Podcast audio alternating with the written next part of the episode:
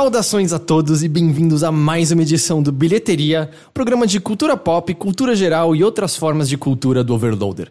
Eu sou seu anfitrião, ainda interino, Heitor de Paula. Eu tô aqui com o Henrique Sampaio. Olá. E temos um convidado que eu acho que o pessoal faz tempo que não ouve por aqui. Teteu está conosco. Olá. Como você está? Eu vou muito bem, e você? Que bom. Isso quer dizer que a gente vai ter uma vitrolinha do Teteu hoje? Só se o Heitor cantar aí. a vinheta. Eu, eu canto total a vinheta. Putz, eu não tinha pensado em nada, mas a gente pode fazer alguma coisa. Gente, antes da gente começar a conversar, antes da gente começar o nosso papo, eu queria passar aqui para agradecer pessoas que fazem isso aqui acontecer. Pessoas que nos apoiam em nossa campanha do Apoia-se, que você encontra no apoia.se barra overloader. Como o André da Luz Daher e o Vanilo Alexandre, que são nossos apoiadores e fazem a gente poder continuar trabalhando todos os dias felizes com o Overloader. Se você gosta dos nossos trabalhos, se você gosta do que a gente faz, faça como eles e acesse o apoia.se barra overloader. E com o Matheus Leston, que também é É apoiador. verdade, é verdade. Olha, isso, isso gera conflito de interesses. Temos um apoiador Uh, Mas ele, vai falar, ele vai falar bem da gente, fala mal só pra Agora os certo. outros apoiadores vão ficar morrendo de inveja. de mim. O Matheus apoiou um tier secreto que ele pode participar do podcast. Pô, mas a Nina também é apoiadora. é verdade. É. Nossa, eu, eu tava arrumando os cabos, né, pra gente gravar aqui, e eu passo um negócio que deixa amargo pra GLaDOS não comer os cabos. Caralho. E aí eu. Só que eu, eu esqueço sempre. mordeu o cabo. Então não, eu peguei na mão. Só que aí eu, tipo, cocei a boca, eu mordi uma pelinha do dedo e tá muito amargo agora meu lábio inteiro, tá horroroso.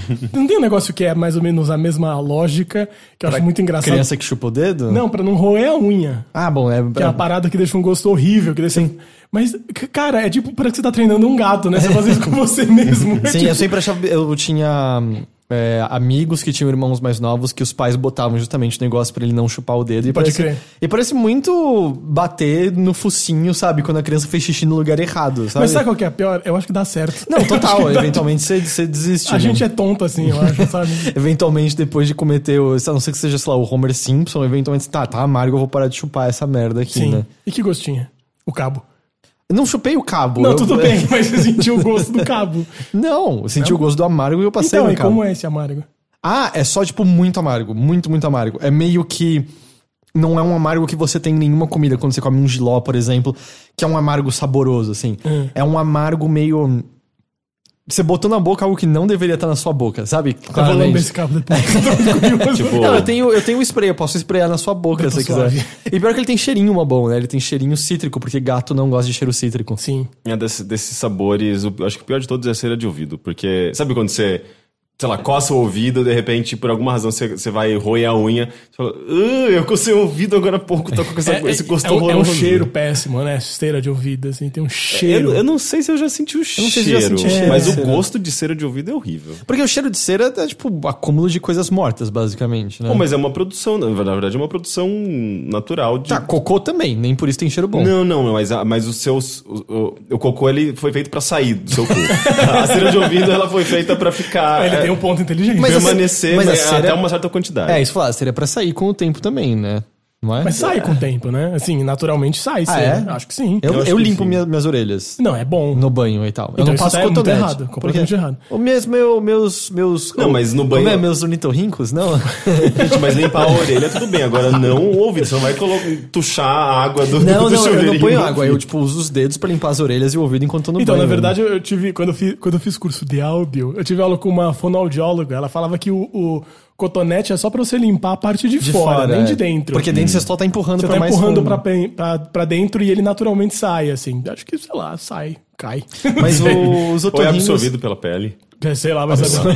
Faz bem pra Os pele. parece. ornitorrincos recomendo. Ele- Então, eles falaram pra mim lavar no banho assim mesmo e tal. Porque eu já tive que fazer limpeza umas duas vezes. Sim. E eu lembro até assim, ô, sou eu que tô limpando errado meu ouvido então e tal, porque eu tô tentando fazer limpeza. Ele falou, não, tem gente que produz mais cera. Eu preciso muito fazer de novo. Cara, assim. é, é, tipo muito louco. Assim, É você sai achando que você é o super-homem. sabe? Exato, é. E o louco é que, tipo, é nojento, mas como é a sua, você acha menos nojento, né? Porque você, você já fez alguma vez ou não? Fiz uma vez. Você já fez, Rick? Nunca fiz. Você, ele, você põe basicamente uma latinha que tem um formato de feijão encostado assim no, no seu pescoço. Que você fica segurando porque ele dá um jato como se fosse um soro dentro do seu ouvido e aí sai o excesso de cera caindo nesse negócio. E você olha, é a coisa mais gostosa do mundo. Tipo, eu estou limpo dessas coisas. E eu fico implorando, faz no outro ouvido também. Ele, não, não, o outro ouvido tá de boa. Não, mas faz, sabe? Começa, Fica igual, a- tipo, já pensou começar a sair uma, sei lá, uma asa de barata, umas perninhas Já de viu esses formiga? vídeos, né? Já. Mas rola uns lances, assim, parece. ah, assim, tipo, barata que foi morar no ouvido do cara. e tal. É, é, mas tem. Eu já vi com. Como chama? Tipo poeira mesmo, assim, sabe? Tipo uns grãozinhos de poeira, uns fios de. Uns assim. cabelos, né? É, dentro do ouvido, porque a cera cresce junto e gruda no bagulho. Eles só vão falando, eu vou pegar meu papelzinho de anotação que eu esqueci. Como assim vai falando? É você que é o host. tipo, como a gente vai levar esse podcast? Vamos continuar falando sobre cera de ouvido, então acho que é o assunto. É. Mas faça uma lavagem, é um negócio show. É que eu, eu nunca percebi que eu É tenho que você uma só deve fazer se, se o médico te recomendar, né? Tanto É que eu tenho muita coceira no ouvido. Muita, muita. E daí eu fui lá e falei, mano, eu tô morrendo de coceira. Ele falou, ah, você tá precisando fazer uma lavagem porque você tem muita cera. E daí foi isso que e foi lindo. Foi Bom, glorioso. espero que ninguém estivesse ouvindo isso enquanto almoçava, né? É, bom, é- é- não é muito agradável, realmente. Uma vez entrou uma vespa na- no ouvido do meu pai. Credo. Ele numa, numa obra, ele tinha, um- tinha um monte de vespa que ficava voando e ele só sentiu de repente um jum no ouvido dele e parecia entupido, não importava o que ele fizesse, não saía. Aí ele foi e tinha uma vespinha dentro, assim. Mas sabe, o- sabe o. Vocês lembram do Fernando lá do estúdio que a gente gravava? Não. Fernando era aquele mais velho, que era o outro dono. Era o Careca. Luiz e o Fernando. Careca, de Razoavelmente óculos. De óculos às Bem vezes. alto. Bem alto, com uma voz É, assim. sim, aham. Ele ficou surdo de um ouvido, recentemente, assim, por causa de diabetes. Caralho, Ficou sério? surdo, completamente surdo. E ele o cara trabalha tava- com áudio. É, pois é. Tipo, tipo, a vida dele mudou, assim, depois disso. Uma Eu não sabia que diabetes podia causar isso também. Eu sei de problemas assim, em extremidades É, e então. tal, mas... Mas parece que isso também tem a ver, não sabia também. Sim, que, que louco. Teteu, Eu. conta pras pessoas, assim, desde a última Conta. vez que eles te viram, o que, que você anda fazendo? Porque, assim, você antes de você começar a gravar nossos podcasts, editar, você já tinha participado com, falando dos seus projetos e tal. Sim. Mas você ainda anda fazendo outras coisas. Pra quem está curioso, por onde, por onde... Por porque onde quando, anda Teteu? Porque quando a gente, a gente se divorciou, tinha sido justamente uma época que apareceram novos projetos pra você, né? É, na verdade, foi uma, foi, foi uma grande coincidência, assim. Tava aparecendo alguns outros projetos, é, coisas mais publicitárias. E. Bom, assim, é óbvio que acho que também, pra, antes de falar qualquer coisa, acho que todo mundo sabe que a gente teve uma relação em termos muito bons. Assim, não aconteceu nada demais. Caso alguém tenha alguma Não, dúvida. eu, até, eu lembro que eu até ressaltei isso, né? Falando, tipo, gente, eu conheço o Matheus desde que a gente tinha 12 anos de idade, sabe? Ah, a gente sim, é. não, não brigou nem Não nada. do aconteceu tipo. nada. Foi de fato. De fato, assim, pra mim foi uma decisão, acho que mútua, de vocês com outros interesses também, e de, de trabalhar de outra maneira. E eu também tava com. Assim, não tava. Eu tava investindo muito tempo nesse tipo de trabalho que, obviamente, não era o tipo de coisa que eu quero fazer da vida. Nem Sendo Sr. muito Bumbum, honesto. né? Você tá editando. Eles estão lá no estúdio gritante agora. É, então, o né? Sr. Bumbum também tem uma questão que eu tava editando agora que eles estavam gravando por Skype muito. Então, como eles estavam sem estúdio, eles precisavam de alguém pra depois editar e tal. E eu fazia isso. Agora, quando eles estão gravando no estúdio, não sou eu que edito. Mas se por algum... Nosso combinado é que se por algum acaso eles não conseguirem se encontrar, porque pra eles é bom. Pra eles é bom ter um lugar, eles se encontrarem, verem um no olho do outro, assim, sabe? Eu gravei com eles recentemente. É, eu fiquei sabendo, É, não consegui ouvir ainda. foi- mas... O estúdio gritante é um espacinho bem legal, bem legal. Então, parece que é mesmo. E o lance é que se eles gravarem de novo por Skype, alguma coisa assim, daí eu volto a editar, porque pra eles é mais cômodo. Mas realmente era uma questão financeira pra eles, não fazia sentido eles pagarem o estúdio pra gravar e me pagarem pra editar. Sim, claro. Então eles resolveram fazer de uma vez. Eu falei, show, se vocês precisarem de qualquer coisa, me chama. Mas o que acabou acontecendo foi que no fim esses projetos que eu tava meio torcendo pra pegar não, não deram certo, eu não peguei. Mas foi muito curioso que na mesma semana me chamaram para uma reunião, que agora é onde eu tô trabalhando mais fixamente, que é uma empresa que chama The Force, que não tem nem Gosta site. muito de Star. Wars. É, não sei de onde veio esse nome deles, mas é, na verdade é uma empresa meio um coletivo, meio empresa, assim. E o que a gente faz é projetos multimídia para marcas, assim. Então faz coisas grandes é, que meu interesse obviamente sempre foi em coisas multimídias, isso vocês sabem, né? Mesmo no meu trabalho quanto para outras pessoas. Eu já trabalhei muito como programador para outros artistas, por exemplo. Aí, o Orquestra Vermelha, era um negócio É, multimídia. exatamente, é né? super multimídia, de sincronizar imagem e som, coisas interativas, coisas desse tipo sempre foi meu interesse. E agora eu tô trabalhando com eles, que é isso, só que numa perspectiva publicitária mesmo. Mas, tipo, uma perspectiva onde tem muito dinheiro, basicamente. Exatamente, é basicamente isso. Mas é, também, é, é, às vezes, tem esse lado do dinheiro, que às vezes tem, às vezes não, mas também tem o lado de toda a incerteza de publicidade, né? De que um projeto pode mudar completamente de uma hora para outra e você perder muito trabalho. Então, assim, a Tem dinheiro Nossa sim. boa e velha amiga refação, né? Não, refação, mas não- nem refação, assim, às vezes você perde muito tempo. Isso é uma coisa que a gente tá pensando também, que às vezes alguém, uma marca entra em contato com a gente pedindo pra gente criar um trabalho, criar uma proposta pra eles. A gente se lasca, faz pesquisa de material, faz orçamento pra depois eles não toparem. Sabe? Isso é uma coisa que a gente tem que repensar, porque Hum, Esse orçamento tem um trabalho tem um envolvido. puta nele, trabalho. A né? empresa para por três dias, porque é pouca gente, às vezes são, sei lá, umas 10 pessoas, sabe? Que é, uma- é super nova a empresa, acabou de começar. Na verdade, a gente nem tem site ainda direito, a gente tá reformulando. Quando tiver, depois eu mando pra vocês. pra Então você tá um- meio- Deixa, deixa uns projetos prontos e só envelopa para diferentes clientes, sabe? Não, é, isso é uma ideia mesmo. Uma coisa, a gente já fez isso, inclusive. tipo, não, não aproveitaram um projeto em certo lugar, a gente mandou pra outro. Também não aproveitaram, então ainda tá guardado pra um próximo, sabe? Tem alguma coisa que você fez que o pessoal possa ter visto? O que rolou recentemente foi é, que rolou bastante, foi, fiquei, fiquei- bem orgulhoso disso porque passou muito no Instagram, meu Instagram inteiro mostrando, eu falei, olha só, o que eu fiz. Duas coisas. Foi um projeto para a Red, que é uma coisa de experiências da Souza Cruz, a marca de cigarro. E o Ahead fez uma, uma instalação dentro da, do Rock in Rio, que era uma cabine para você tirar fotos e fazer uns vídeos, uns bumerangues, que fui eu que fiz, ah, os vídeos que estão lá. E era um vídeo, era na parede e no chão, então era um vídeo meio, enfim, Eu acho que eu vi isso no Tipo Instagram. um vídeo Então- wall ou uma projeção? é uma projeção, mas Ah, é uma entendi. projeção na parede e uma no chão, então tinha uma coisa de uma conversar com a outra e tal. Uhum. Você deve ter visto alguma Sim. coisa. É, e outra coisa que eu fiz foi que eu- a gente teve uma festa também que a gente programou, que foi eu que programei, eu programei e fiz a trilha por uma instalação com 42 lasers que se mexiam. Ah, que legal. Isso foi Nossa, muito legal. Isso foi bem divertido. Isso foi publicitário também ou foi uma Isso foi aquela festa artística? chique pra cacete lá? Foi uma festa super chique, que na verdade era uma festa meio aberta. Não, desculpa, uma festa fechada, mas com bastante gente, assim, não era, não era pra elite. assim, Era uma festa. e. E. E foi isso, assim, foi um trabalho muito doido de fazer assim. Tipo, Nossa, é, eu queria ter visto isso. Eu, eu sinto muita falta de lasers em festas em laser São é Paulo. coisa é muito legal. É maravilhoso. Só que é perigoso também um pouco. Lá E- não tinha muito problema porque tava longe. Peri- E é muito caro também. Programa de muito caro. Não, é perigoso pra você olhar nele. É, olho. Ah, tá. Porque eu tava, uma hora eu tava calibrando um deles e ele tava assim, em cima da mesa, como esse microfone, como se o microfone tá de mim, assim. E daí eu olhei pra um laser, eu fiquei acho que uma semana Com estranho. assim. Cara, eu não conseguia, assim, dos primeiros dias eu não conseguia entender o que tinha errado, mas eu sabia que tinha alguma coisa errada com a minha visão.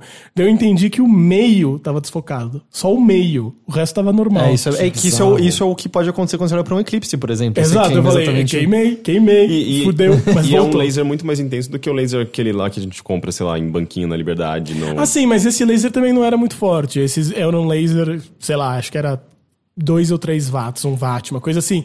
E laser desses de projeção grande e tal, que usa em show, é 10 watts, 16 watts, é muito mais É forte. que eu falei de avião, você tá ligado disso, né? Que se você aponta um laser na direção de um avião, quando chega lá, meio que cega a cabine dos pilotos. Tem um lance de dispersão e tal, do, de como ele funciona. Que é que tem que ser um puta laser. Então, eu não sei se tem que ser necessariamente uma coisa inalcançável para as pessoas, porque teve vários casos, especialmente nos Estados Unidos, ao ponto de que eles têm um sistema que eles triangulam de onde a pessoa tá apontando laser, elas vão presas. Caralho. Porque, tipo, é perigoso mesmo. As pessoas ficam apontando no avião, que não tá fazendo nada. E, tipo, é horrível pra, pra pilotos Pode e crer. tal. É, mas esse trabalho a gente tá editando agora o vídeo dele. Vai ter um vídeo, uma documentação super legal que a gente parou dois dias falando, não, gente, esse negócio precisa ser muito bem documentado, precisa ter um. Porque ficou muito legal, assim, a gente ficou muito orgulhoso, sabe? E são moving lasers, que é meio raro ter, sabe? É tipo um moving head de luz, só que Sim, com de laser. Então laser. ele se mexe, aponta pra vários E daí lugares. você faz aqueles padrões, aquelas ondas. Exatamente. Putz, eu, eu piro nessas coisas. Foi muito legal. Por que, eu não fui nessa festa? Eu não vi, eu não fiquei É sabendo. verdade. Mas é, foi. A gente quer fazer de novo, porque tem parcerias é, com outras festas, a gente quer montar. Mas é complicado, porque a gente precisa ter no mínimo dois dias antes. E geralmente essas festas que tem não tem essa estrutura. E eu imagino que seja caro pra caralho alugar esse tipo de equipamento. Não, a gente comprou. Ah, é? A gente comprou todos Vocês eles. podem fazer várias A gente pode fazer em vários lugares. diferentes. Assim, a gente quer fazer primeiro nessas com parcerias, porque a gente tem um contrato com eles, né? E a gente vai fazer em mais duas, é o plano. Até o fim do ano. Não sei se isso vai seguir ou se vai estender pro ano que vem, já tá acabando o ano. né? Uhum. Mas é, a gente precisa calibrar eles direitinho, porque, enfim, como eles são, pelo menos nessa primeira montagem, eles ficavam a 6 metros de altura.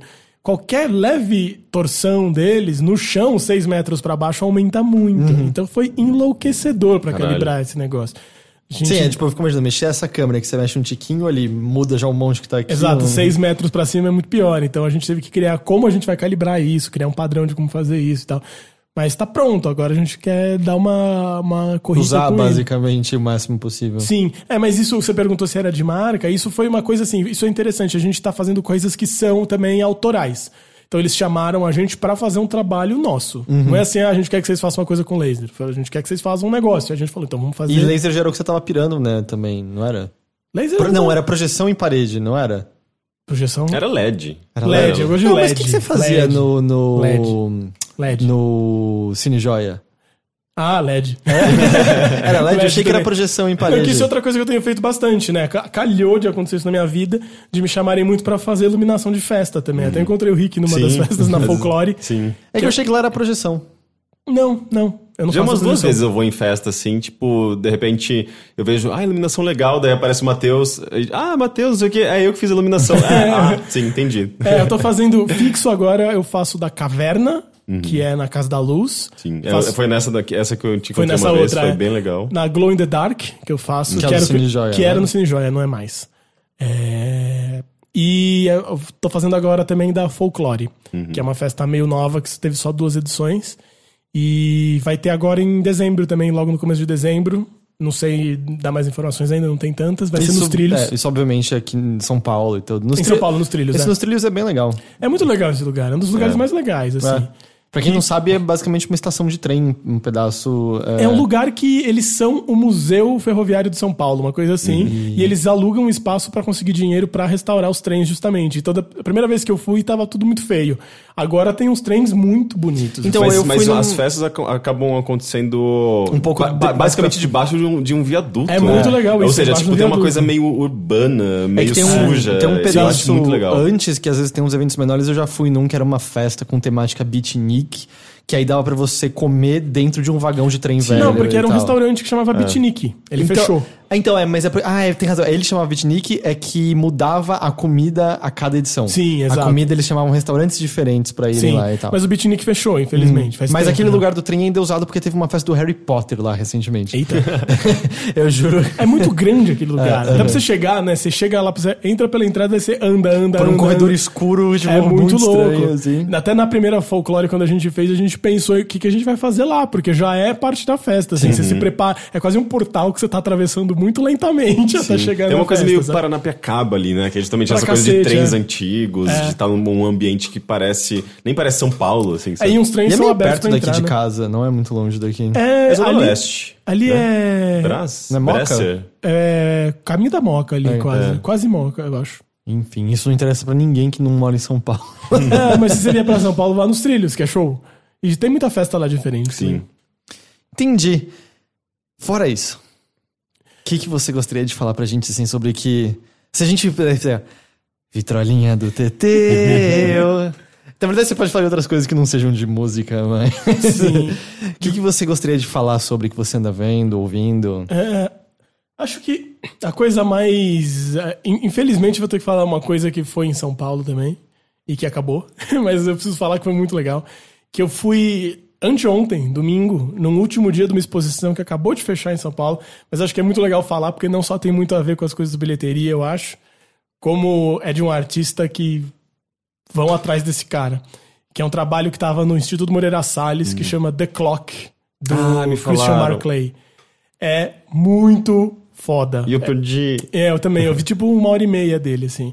Pra quem não conhece, assim, o Instituto Moreira Salles é um lugar novo que abriu, que quem estiver em São Paulo vá ver, que é muito foda. Na Paulista, né? Na Paulista, logo E- no comecinho. Ficou, ficou construindo não sei quantos anos aquilo. Não, e é impressionante a quantidade agora de opções culturais da Paulista, porque logo Tem na a frente Casa tem do Japão a, lá, a né? Japan House, tem a, o Itaú Cultural, É. tem, o- vai ter o Sesc da, da, da, da Paulista que eles vão reabrir ou não? É, algum dia, né? Também tá em reforma Tá em reforma infinita muito aquilo lá. tempo. Não, Moreira Salles é do outro lado da Paulista, né? É na outra ah, ponta. é na, é na É Consolação. quase na Ah, Consolação. entendi. Ela é na última quadra ali. Que é, é, a última quadra, né? A Paulista termina naquele lado, eu sempre esqueço disso. É, enfim, eles abriram. Quando abri, é, abriu o Moreira Salles, ele abriu com esse trabalho, que é desse artista, se eu não me engano, não sei se ele é inglês ou se é americano, desculpa, é Christian Marclay. Esse trabalho chama The Clock, que basicamente é um filme que ele fez, que tem 24 horas de duração. Ah, uau. E que ele colecionou todas as cenas de filmes em que apareciam relógios. E a hora que você entra no trabalho é a hora que tem relógio Ah, mostrando no filme. que da hora. Então, tipo, você entra às sete e meia, tem, ele tem o relógio mostrando sete e meia. Ele colocou filmes que se passam às sete e meia da noite. E é Mas ele não vai mudando, louco. tipo, até o ponteiro do segundo, cada nova cena. Não, não. Ah, é tá. meio por minuto, assim.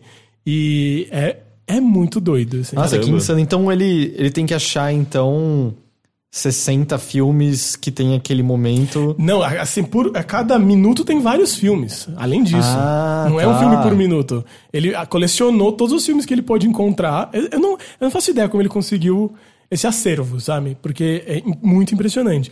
Mas, é, por exemplo, uma cena que parece que é famosa, eu não vi, mas um amigo filmou na calada pra eu ver, que é a meia-noite. Que a meia-noite é incrível, parece. Porque tem muito filme que acontece à meia-noite, né? Então, assim, é, acho que 11h59 é tipo 100 filmes que tem. Que ele começa a fazer, tipo, todos os filmes batendo o último minuto do dia, sabe? Mas isso é exibido como pra, pros- pra quem tá lá? Então, é uma sala de cinema.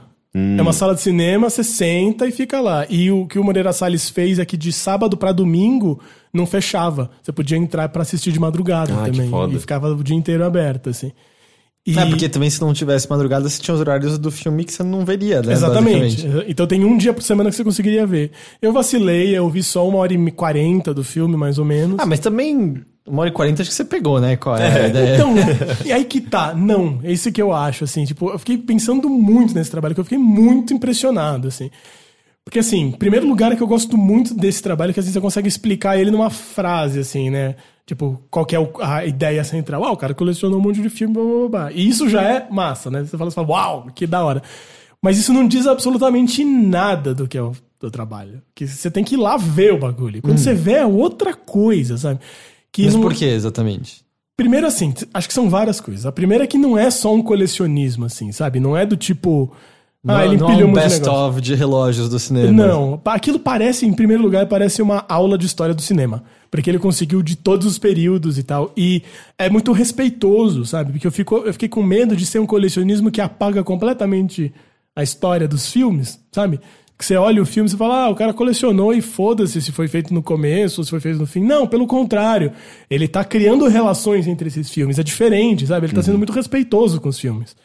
Só que ele faz coisas de montagem, do tipo, tem umas piadinhas de montagem. Tipo, ele coloca um depois do outro, e você muda completamente a interpretação de uma cena. Ou ele pega a trilha de um e vaza por baixo do próximo filme. Ah, uau, tem, tem um trabalho então. Insano. Eu tava achando até que eles não tinham música nenhuma e que ele tinha uma outra trilha passando. Não, não. Ele, ele encadeou os filmes mesmo. Ele foi minuto a minuto editando e puxando, ah, esse aqui vai vir pra cá e tal. E passa muito filme que você reconhece, vários que você não reconhece, assim, De Volta pro Futuro, Matrix. E ele é. não dá o nome de cada filme. Não tem nada, tá a cena lá. Não tem nem legenda. Tem filme que é em francês também, foda-se, passa na língua original, sabe? Eu aposto que tem vários filmes que você conhece, mas você só vê a cena e não reconhece, né? Não, e tem uns filmes que você olha e você fala, eu nem tinha notado que tinha um relógio nessa cena. Matrix, por exemplo, a cena que tem é a cena que o Neo tá saindo da, da Oráculo. Sabe aquela cena que ele sai todo Quando ele- confuso com o biscoitinho Sim, na mão? que é quando assim? ele entorta a colher, vê a, tor- a colher entortando. Isso é e quando tal. ele entra, né? Quando ele sai, ele sai com o biscoitinho e a única cena é o Morfeu vira pra ele e fala: O que aconteceu ali dentro é só entre vocês dois, não me conta. Coloca o óculos e vaza. E do lado tinha um relógio marcando seis e meia. Tipo, que legal. sabe? Tipo, e tem umas cenas que, assim, passa no fundo um relógio. Meu, ele deve ter pausado, ficado olhando, borrado, assim, sabe? Tipo, o que será que esse relógio tá apontando? E também tem umas cenas muito engraçadas, do tipo, é, Pantera Cor-de-Rosa. Não sei se você lembra a cena que ele vai entrar, que o Clouseau vai entrar na casa pra tentar descobrir quem é o assassino, que ele Não combina lembro. do assistente dele apagar a luz exatamente às 8 da noite, só que o relógio dos dois estão completamente diferentes, então eles não conseguem sincronizar os relógios. Então eles ficam, tipo, muito tempo falando sobre tempo, sabe? Mas... Ah, e aí essa cena ele deixa mais longa, então. Ele deixa exemplo. inteira, ele deixou inteira. Que é muito engraçado. Depois dentro, quando ele tá dentro também, cada pessoa tá com um relógio num, num, num horário diferente. E daí ele pega o telefone pra ligar pra, pra serviço, central, né? pro serviço. E daí termina essa cena e daí mostra uma cena do arquivo X do Mulder atendendo o telefone. Ah, que Sabe? legal. Então ele faz essas coisas assim, essa sincronia, sabe? Ah, nossa, é, é bem mais foda do que sou inicialmente. Pois é, então é isso, assim, do tipo, você vai com essa expectativa de que é só um monte de filme empilhado, e não, tem uma mega edição, tem uma mega coisa respeitosa com os filmes, sabe? Isso é uma coisa que eu achei da hora, assim. E de ser, de fato, uma coisa de, de, de história do cinema mesmo. Porque, do tipo, eu peguei o horário que eu vi foi entre as seis e meia e as oito da noite. E era, tipo, muita gente saindo pra ir em festa, muita gente saindo do trabalho. Tipo, era uma sequência, assim, muito similar, sabe? Uhum. Um amigo meu viu de manhãzinha, entre 5 e 6 da manhã. E daí era É um o- monte de personagem acordando. Era acordando, era amanhecendo, era a cor dos filmes mudando, sabe? Tipo, era uma análise da história do cinema mesmo, assim. E tem outra coisa que. Duas coisas que eu achei muito foda. Primeiro é que ele causa um puta curto-circuito, assim, né? Porque. Tipo, a hora que tá no filme é a hora que tá no mundo de verdade. Então, várias vezes eu tive meio impulso de pegar meu celular pra ver que horas eram, sabe? Eu falava, não preciso, tá? É essa hora que tá aí, sabe? E que isso é muito louco, porque eu sinto que filmes no cinema é muito difícil você construir a ideia de tempo, né?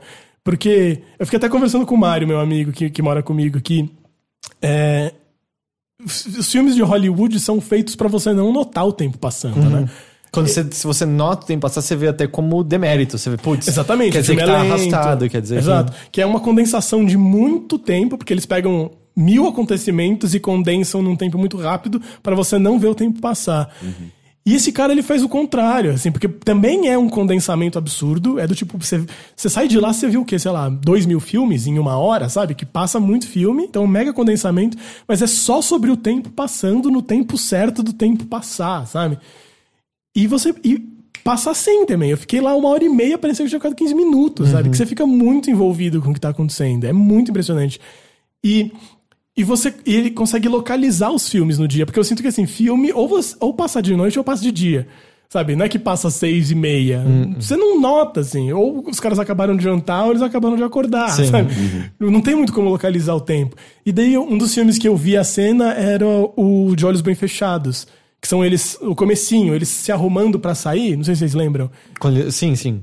Que é Eu eles dois lá se arrumando, ouvindo Wagner até e Uhum. tal. E era sete e meia.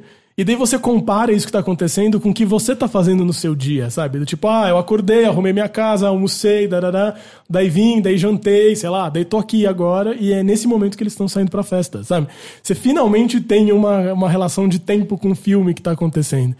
E a outra coisa que eu achei foda é que as pessoas, tipo, realmente mudaram a vida pra ver esse trabalho. Porque se você quiser ver à meia-noite, você tem que se programar à estar lá à meia-noite. meia-noite, sabe? Não é que nem qualquer outra exposição, você fala, ah, vou voltar quando eu tiver tempo. Não é isso. E você sentia que as pessoas, as pessoas tinham muito carinho por esse trabalho, mesmo assim. Eu, conheço umas pessoas que trabalham no Moreira Salles e elas falavam com muito carinho, assim, porque elas. Porque o tra... virou meio um paralelo da vida deles, né? Assim, porque o, o trabalho vai caminhando junto com a sua vida, sabe? Tá quase me lembrando jogos de videogame que tem relógio de verdade interno. Do, tipo, eu preciso voltar pra minha cidadezinha três da tarde porque tem algo acontecendo lá agora, só agora. é, exato, é Ou meio. eu preciso é, encontrar o boy da academia que eu marquei o date no banheiro às 4h40 depois da aula de zumba. Isso- Tem um isso- jogo que é exatamente isso. que foda. Mas é, mas é exatamente isso, assim, porque as pessoas mexem a vida pra conseguir ir paralelo ao trabalho. Eu assim, fico me sabe? perguntando se tem coisas assim, se você. Das três da manhã é onde tem mais assassinatos ocorrendo, Com sabe? Algumas coisas assim. Então, esse, por isso que eu sinto que eu não vi o suficiente do trabalho, porque eu, eu entendi que ali ele tinha um super cuidado com a particularidade de cada momento, da edição ser muito bem feita e muito cuidadosa, mas eu queria muito tentar entender o que acontece nas 24 horas, sabe? Tipo, que grande conclusão você É, chega porque- olhando tudo. Porque, de certa forma, assim, óbvio que tem alguns do tipo seis e meia da tarde daquela cena do Matrix, provavelmente é só porque, meu, ah, sei lá, faz sentido isso aqui seis e meia. Mas deve ter um monte que é muito reflexo da nossa sociedade ou da sociedade vigente quando aquilo é Exato. filmado, sabe? Tipo, tipo, ah, seis da tarde é meio saindo do trabalho, oito da manhã é acordando pra ir pro trabalho. Não, uma deve coisa- ter, tipo, umas coisas tipo onze da noite, é só um monte de sexo do nada, sabe? Algumas coisas assim. Exato, uma coisa que, que, eu- que eu notei, até falei com, com o Mário, esse meu amigo, que eu falei, nossa, é muito engraçado que período ali das seis e meia às sete horas, oito horas, tem muita janta, muita gente jantando. E é absolutamente não é o horário que a gente janta. Assim, a gente janta das oito pra frente, sabe? Sim. É muito comum eu ver, em- eu ver em filme norte-americano, por exemplo. Foi exatamente a, o que ele falou. A mãe, a mãe falando pras crianças, vem jantar. E tipo, tá claro. Eu fico, jantar? Claro. Exato, e foi isso que ele falou. Ele falou: olha como esse negócio é americano, né? É um negócio mega americano. Eu falei, nossa, realmente. Então, assim, tipo, isso é uma conclusão que o trabalho já levantou pra mim, sem fazer nada, entendeu? Só empilhando cenas de janta às seis da tarde. ele podia, ele podia transmitir esse trabalho dele no Twitch, no horário certo de É, cada ia coisa. ser louco mesmo. Eu acho que, assim, tem um trecho desse trabalho. Eu posso estar completamente errado. No site do Moreira Salles. Tá Mas lá. eu quero, tipo, ver com o tempo certo. É, sabe? seria show, seria show. Eu não sei. É, é- é assim, foi um incrível que ele veio, eu não sei se vai voltar, eu não sei se vai de novo. Ah, porque ao mesmo tempo é, tem que vir um HD pra cá, é isso, né? Cara, eu- e além disso, né, eu fiquei pensando, como é que eles fazem tão sincronizado? Porque era um minuto eu chutaria assim. que. Deve ter um ele- programa que É, ou do tipo, da meia-noite eles dão play. Não, porque ele toca meia-noite. Ele passa pela meia-noite. Então aí você começa meia-noite no filme. Não, mas não dá, porque você pode ver o momento em que passa a meia-noite e não Ah, tem pausa. E- Entendi. e- mas você consegue saber. É, é meia-noite o começo e Não, o eu fim? chutei agora. Não tem começo e fim. Ele Mas, fica em loop. Ele é um mas ciclo. Mas é um, é um, um filme de 24 horas. Então, Ou só ele que... tem mais do que 24 horas. Não, ele tem 24, ele é um ciclo. Ele Então, mas ele tem repete- um começo e um fim, porque ele, Não ele vai dar um loop. Mas, Então, mas e se o loop for no meio de uma cena às três e meia da tarde? Não sei. mas em- entendeu? quando que o, o- o- Não para, o filme não para. a exibição começou em que, em que hora? É, exato. De que, de que dia? Então, é porque eles começam do tipo, a Moreira Salles abria às 10, por exemplo. Mas, se, mas no sábado ele abria às 10 e ele fechava no domingo às 8 só. Hum. E não para o filme. Ele fica rodando sem parar, sem nenhum pausa. Porra, eu tô muito triste que eu perdi isso agora. Isso É, parece é, muito hora. me falaram dele. É, desculpa, Só eu que eu não sabia que eu tô incrível. Não, é incrível. É, e é, é isso, assim, né? É um trabalho que é uma ideia tão simples. Quer dizer, de uma É, execução a- a- completamente exato. absurda. A ideia parece simples. Faz, tipo, juntar esse material editado da forma parece, assim, anos, não sei. Provavelmente. Eu sinto que ele já tem outros. Ele, esse cara. Pesquisem outras coisas dele. Como é o nome dele mesmo? Christian Marclay. Ele tem um monte de trabalho de som também, que é massa, assim. É, E ele também já trabalhou com filmes antes. Então, ele tem uma coisa que é só uma. que chama. Se eu não me engano, chama The Telephone Call. Esse acho que tem no YouTube pra ver uns trechos. Que ele editou todos os filmes que tinham telefones, que tinham ligações. Então é tipo, tocando, tocando, tocando, tocando, tocando mas frenético, assim, brr, brr, brr, vários telefones celular, não sei o que, blá, blá, blá. daí começa, hello, hello, hello, hello, hello, hello, hello, hello. tipo, um monte de cena de gente atendendo. Ele criou, tipo, uma conversa bizarra, entendeu? Então, assim, ele provavelmente. Ele deve ter um catálogo que ele já ia editando, já ia separando várias coisas. Daqui a pouco, sei lá, ele vai sair outro trabalho com outra coleção que ele todo, já tá fazendo. todo filme que ele vê, ele deve já fazer anotações Um do que... fichamento, é, uma Caramba, coisa ele, assim. deve, ele deve ser obcecado por, por é, padrões, né, em filmes. Pois é, exatamente, porque é meio isso assim o trabalho dele. Ele não faz só com cinema também. É, mas eu, eu não sei, ele deve ter tido muita ajuda, deve ter pesquisado, deve ter ido atrás de roteiro pra procurar relógio. Ele deve ter criado um, um software que fica vasculhando a internet. Sabe, tipo, filmes deve publicados no É Netflix. que, mas esse é o tipo de coisa louca, assim, né? Do tipo, o relógio do Matrix. Não, é- isso, não, não tem uma tag dizendo tem um relógio nessa cena. É só, Só se venda. tiver de audiodescrição, É. sei lá, coisa assim. Mas, né? é, mas é possível você criar um, um software que identifica Cara, mas um reconhecimento padrão. visual de um De relógio. E esse com- relógio do Matrix é muito estranho. Tipo, imagina a é muito variedade de relógios que existem. Eu não, assim, eu não tô dizendo que é impossível, só tô dizendo que hum, me parece É, bem insano que isso exista. Cara, eu, eu acho que ele deve ter pedido indicações, deve ter tido assistente, deve ter tido um puta trampo, assim. E mesmo pra editar, né? Imagina a timeline desse Final Cut com, sei lá, Nossa, 24 horas de duração e ele encaixando essas edições, justamente, assim. E o áudio, você falou que sangra um no outro. É, né? o áudio é, é o áudio das coisas mais legais, assim, porque é quando ele consegue conectar um filme com o outro. Então tem, sei lá, um filme que tem uma batida de relógio, você começa a ouvir uma bati- um tique de relógio vindo. E é isso, o tempo inteiro é sobre tempo, sabe? É, e você ouve a batida de relógio, daí lá na frente, sei lá, um minuto depois, tem uma cena que é de onde estava vindo esse tic-tac, sabe? Você fala, ah, que da hora, sabe? Então é uma edição muito bem feita. Nossa, parece muito foda. Você falou que você viu das seis e meia até as sete? Mais assim? ou, nas 8. Às oito, é. Às 6 e 20 até as 8, que fechou às 8. Ah, tá, você viu eu até vi, quando a- dava. vi assim. Porque foi, o que aconteceu foi o seguinte: o, eu acordei de manhã em casa, e daí esse meu amigo, tava ele e a namorada, eles falaram: Bom dia, você viu The Clock? Foi a primeira coisa que ele me falou. Eu falei: Não, eu tava afim de ver. Ele falou: Cara, termina hoje. Você tem que ver hoje. E eu vi ontem. E ele falou assim: eu fui ver às, sei lá, seis da tarde também, assisti uma horinha, fui pra casa da minha namorada, a gente jantou, tomou várias drogas, ficou bem louco. Cinco da manhã a gente voltou pra ver mais de tanto que a gente tinha gostado. E ele falou, você tem que ver. Daí Eu falei, puta, a gente tá fazendo um monte de coisa, arrumei a casa e saí correndo, consegui ver isso, sabe? Perdi também. Sim, ah, sim, mas você total. conseguiu ver. Não, parece. Nossa, soa muito legal. Muito... É, mas outros trabalhos desse cara são muito legais também, sabe? Então não- tem um que é o, o chama é, acho que é Filme Quartet ou Video Quartet, uma coisa assim, que ele editou cenas de filmes com música e ele criou um quarteto mesmo, assim. Então, em vez de instrumentos, são quatro telas de projeção que é sincronizado e dele criou uma música. Que é meio que, que tem umas pessoas fazem no YouTube, mas elas cantando com elas mesmas. É, assim. meio essa vibe, só que com Ou- filmes clássicos. Ou é aquele lance. Pogo que faz isso com filmes da Disney. Ele faz umas músicas. Ah, não tô ligado. Eu não sei o que é todas- isso. Ele, fa- ele fez muito sucesso em 2007, 2008, assim, tipo, comecinho do, do YouTube. E tanto é que é, a, a própria Disney encomendou vídeos é, com ele, assim, ele ficou muito famoso. E até hoje ele publica os mesmos tipos de trabalho, assim, que ele pega animações clássicas da Disney e qualquer gritinho, qualquer é, efeito sonoro, ele meio que encaixa numa, ne- nesse, nessa edição. Que louco. For- formando meio que uma música. E as músicas são todas muito curiosas, porque parece que os. Você, percebe que, que parece que os mesmos, são os mesmos timbres em todos os filmes clássicos. É da igual, né? é, tipo, o, pa- o padrão sonoro é, tem meio que, que, uma, meio que uma mesma característica que se repete nos filmes. Então as músicas são todas meio parecidas de alguma forma. Uhum. É bem interessante o trabalho dele. É, tem aquele Kutman também, né? Que é um cara que fazia música só editando vídeo de gente tocando no YouTube. Tipo, um cara ensinando uma escala de guitarra. Ele pegava isso e editava com um baterista, não sei o que, uma videoaula, sabe? E é muito foda. E ele foi bem processado. Nossa, sério? Que... É, uma, tipo, uma chelista foi atrás dele, pediu pra tirar do ar. Porque ele, tipo, pegou um segundo dela, sei lá. É, e daí não entendeu que era mó respeitoso, mó bacana pra todo mundo, sabe? Mas enfim. É, é eu tava pensando no, no Muppet que faz mi, mi, mi, mi, mi cantando mi, mi, mi, mi, mi, mi, mi, É muito mi, Bohemian Rhapsody, quando ele canta também é muito bom, cara. Ele cantou Bohemian. Porra, mas muito da hora. Então, isso era The Clock. Christian Martins falou que talvez no site do Moreira Salles tenha Tem uns- acho que umas 8 horas, acho. Ah, tem É, considerável, tem um então. considerável. Ah, eu vou total assistir. Eu posso estar completamente errado disso. Mas também você vai. Alguém. Tem, tem fragmentos por aí. Ah, não, mas eu espalhados. total agora quero, do tipo, pegar... Eu quero, sei lá, ver da meia-noite a uma da manhã, se tiver, não sei. É, não sei se à meia-noite ele vai revelar o segredo, né? Que meia-noite é tipo o horário que todo mundo quer ver, assim. É, né? Porque é o grande lance. Mas eu te conto o que que é a cena da meia-noite que eu sei. Pode falar. É o Big Ben explodindo. Ah, como se...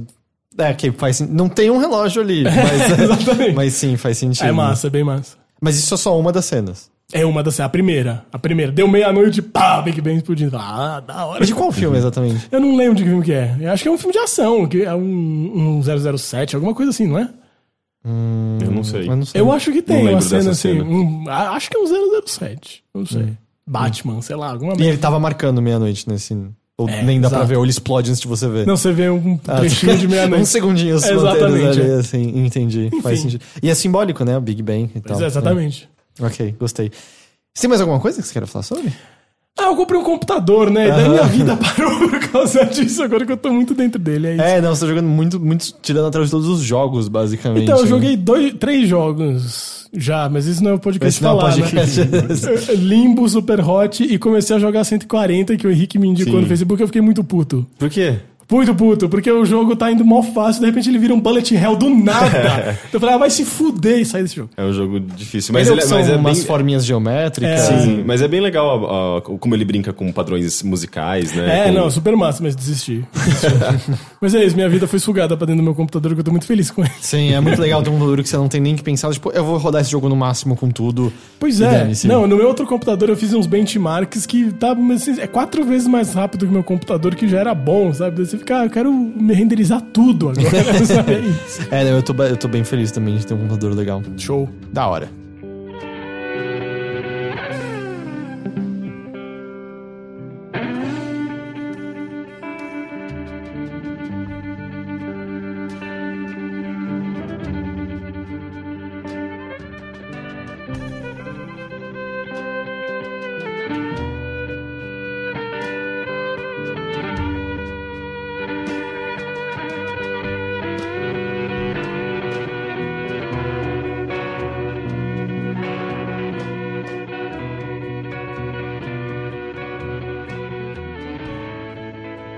Henrique, Olá. e você? O que, que você trouxe pra sala de aula? Eu posso trazer cultura também? Não, eu quero ignorância. Ah, mas é, é meio ignorante essa cultura. Ah, é? É, é, foi, foi um evento que aconteceu em São Paulo também. Na verdade, foi a 25 edição. Na verdade, tá rolando, só que foi uma, uma coisa dentro dessa coisa. Enfim, Peraí, tá rolando. muito confuso. Mix Vamos- Brasil, ah, já faz uma semana, talvez? Vai até o fim dessa semana que a gente tá gravando. Que que é Mix Que é um Brasil? festival de. Festival LGBT, é, eu acho que o maior festival LGBT de- da América Latina. É, é bem focado em cinema. Mas também tem peças e tal. E eu assisti um documentário que foi bem legal, mas eu quero me focar no- na coisa que foi mais legal, assim, pelo menos um relato. É, que é o show do Gongo. Não sei se vocês conhecem. Não manjo. Cara, o show do Gongo é um Que negócio... é uma coisa meio tradicional, não é? É, Assim, super tradicional, é super clássico, é uma das melhores coisas do, do, do Mix Brasil. Que é um. É, é- é meio que um. Uma premiação? Não é uma premiação. É. É uma exibição de filmes que as pessoas é, inscrevem esses filmes amadores é, neste evento e o público meio que julga. É, É como, sei lá, eu sempre fico imaginando como se fosse uma adaptação de chacrinha pra século XXI, sei lá. é, é um, é um tipo um chacrinha gay é, apresentado pela Marisa Hort. E, e clássica. Ah, é verdade, a Marisa É, Hort. Ah, sempre- ela sempre apresentou. negócio, agora eu entendi. E, e- tanto é que é, é muito, ela é muito engraçada, assim. É um, um negócio que eu, eu, eu ficava com dor na- nas- nos músculos do rosto, da face, de tanto que eu ria, sabe? E, e ela, ela manja, ela sabe muito bem como levar aquele negócio, ela entra no espírito, ela coloca o público no espírito, porque ela tá apresentando aquilo há 25 anos, sabe? E, e é muito divertido. Basicamente é um é- é- é essa exibição de, de filmes e tem- existem essas regras que ela lê no começo. Isso já é muito legal, essa dinâmica. O lance é, você precisa assistir pelo menos é, 30 segundos de filme, pra partir daí, se você não gostar do filme, você grita gonga, sabe? E de repente, se o filme é uma bosta, não dá nem 5 segundos e as pessoas já estão gritando gonga, gonga. E, e os filmes são todos muito trash, com algumas exceções, mas em geral é, é- é um show de horror e ela mesma classifica assim. Gente, o, o que vocês vão ver aqui hoje é um show de horror. Mas, tipo- hoje é uma noite de violência. sabe? Ela classifica dessa maneira. Mas qual é, assim, quão ruim, como é que você consegue ver em 5 segundos que o negócio é horrível? Então, Ou ah, em parte são as pessoas meio zoando. É, e não, inclu- inclusive se as pessoas começam a gritar cinco segu ah, em 5 segundos gonga, e ela mesma começa, gente, cala a boca, vai tomar no cu. Ela é, é muito violento, assim, ela mesma deixa, ela deixa bem claro que faz parte da, da- da- do ritual, sabe? Essa violência. As pessoas inscrevem os filmes sabendo, disso Sabendo também, disso, né? exato. Óbvio, sabendo é que ela- brincadeira. os filmes vão estão lá pra ser gongados. E. Ah, e sim, daí se, se as pessoas gritarem muito gonga, e a própria Marisa, ela é meio, meio autoritária, assim, ela é meio ditadora. Naquele, naquele, se ela estiver gostando, ela não vai gongar. assim. Mas se, se a galera estiver berrando muito, o vídeo for muito ruim, ela levanta com um, um pau e bate num gongo, fazendo bang, né? Tipo, e tira um, um filme na hora. É muito engraçado. E, e é muito. E ela, ela, ela leva em consideração algumas coisas, tipo, do, do ponto de vista dela como atriz, né? Então, se o filme é, é, tiver uma atuação muito ruim e as pessoas não estiverem gritando gonga, é ela mesmo. Gente, não tá dando. Porque, tipo, te- teve um filme lá que é, era horroroso aquilo. É, mas, mas o pessoal não tava gritando, acho que as pessoas estavam querendo saber da história.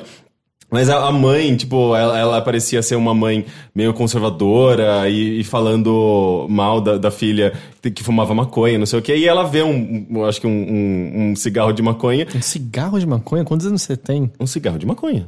Ué, qual o problema de cigarro? de- cigarrinho de artista colocado ali no cinzeiro? Ci- Ela vê um cigarro de maconha da filha e ela fica curiosa e acaba eh, fumando.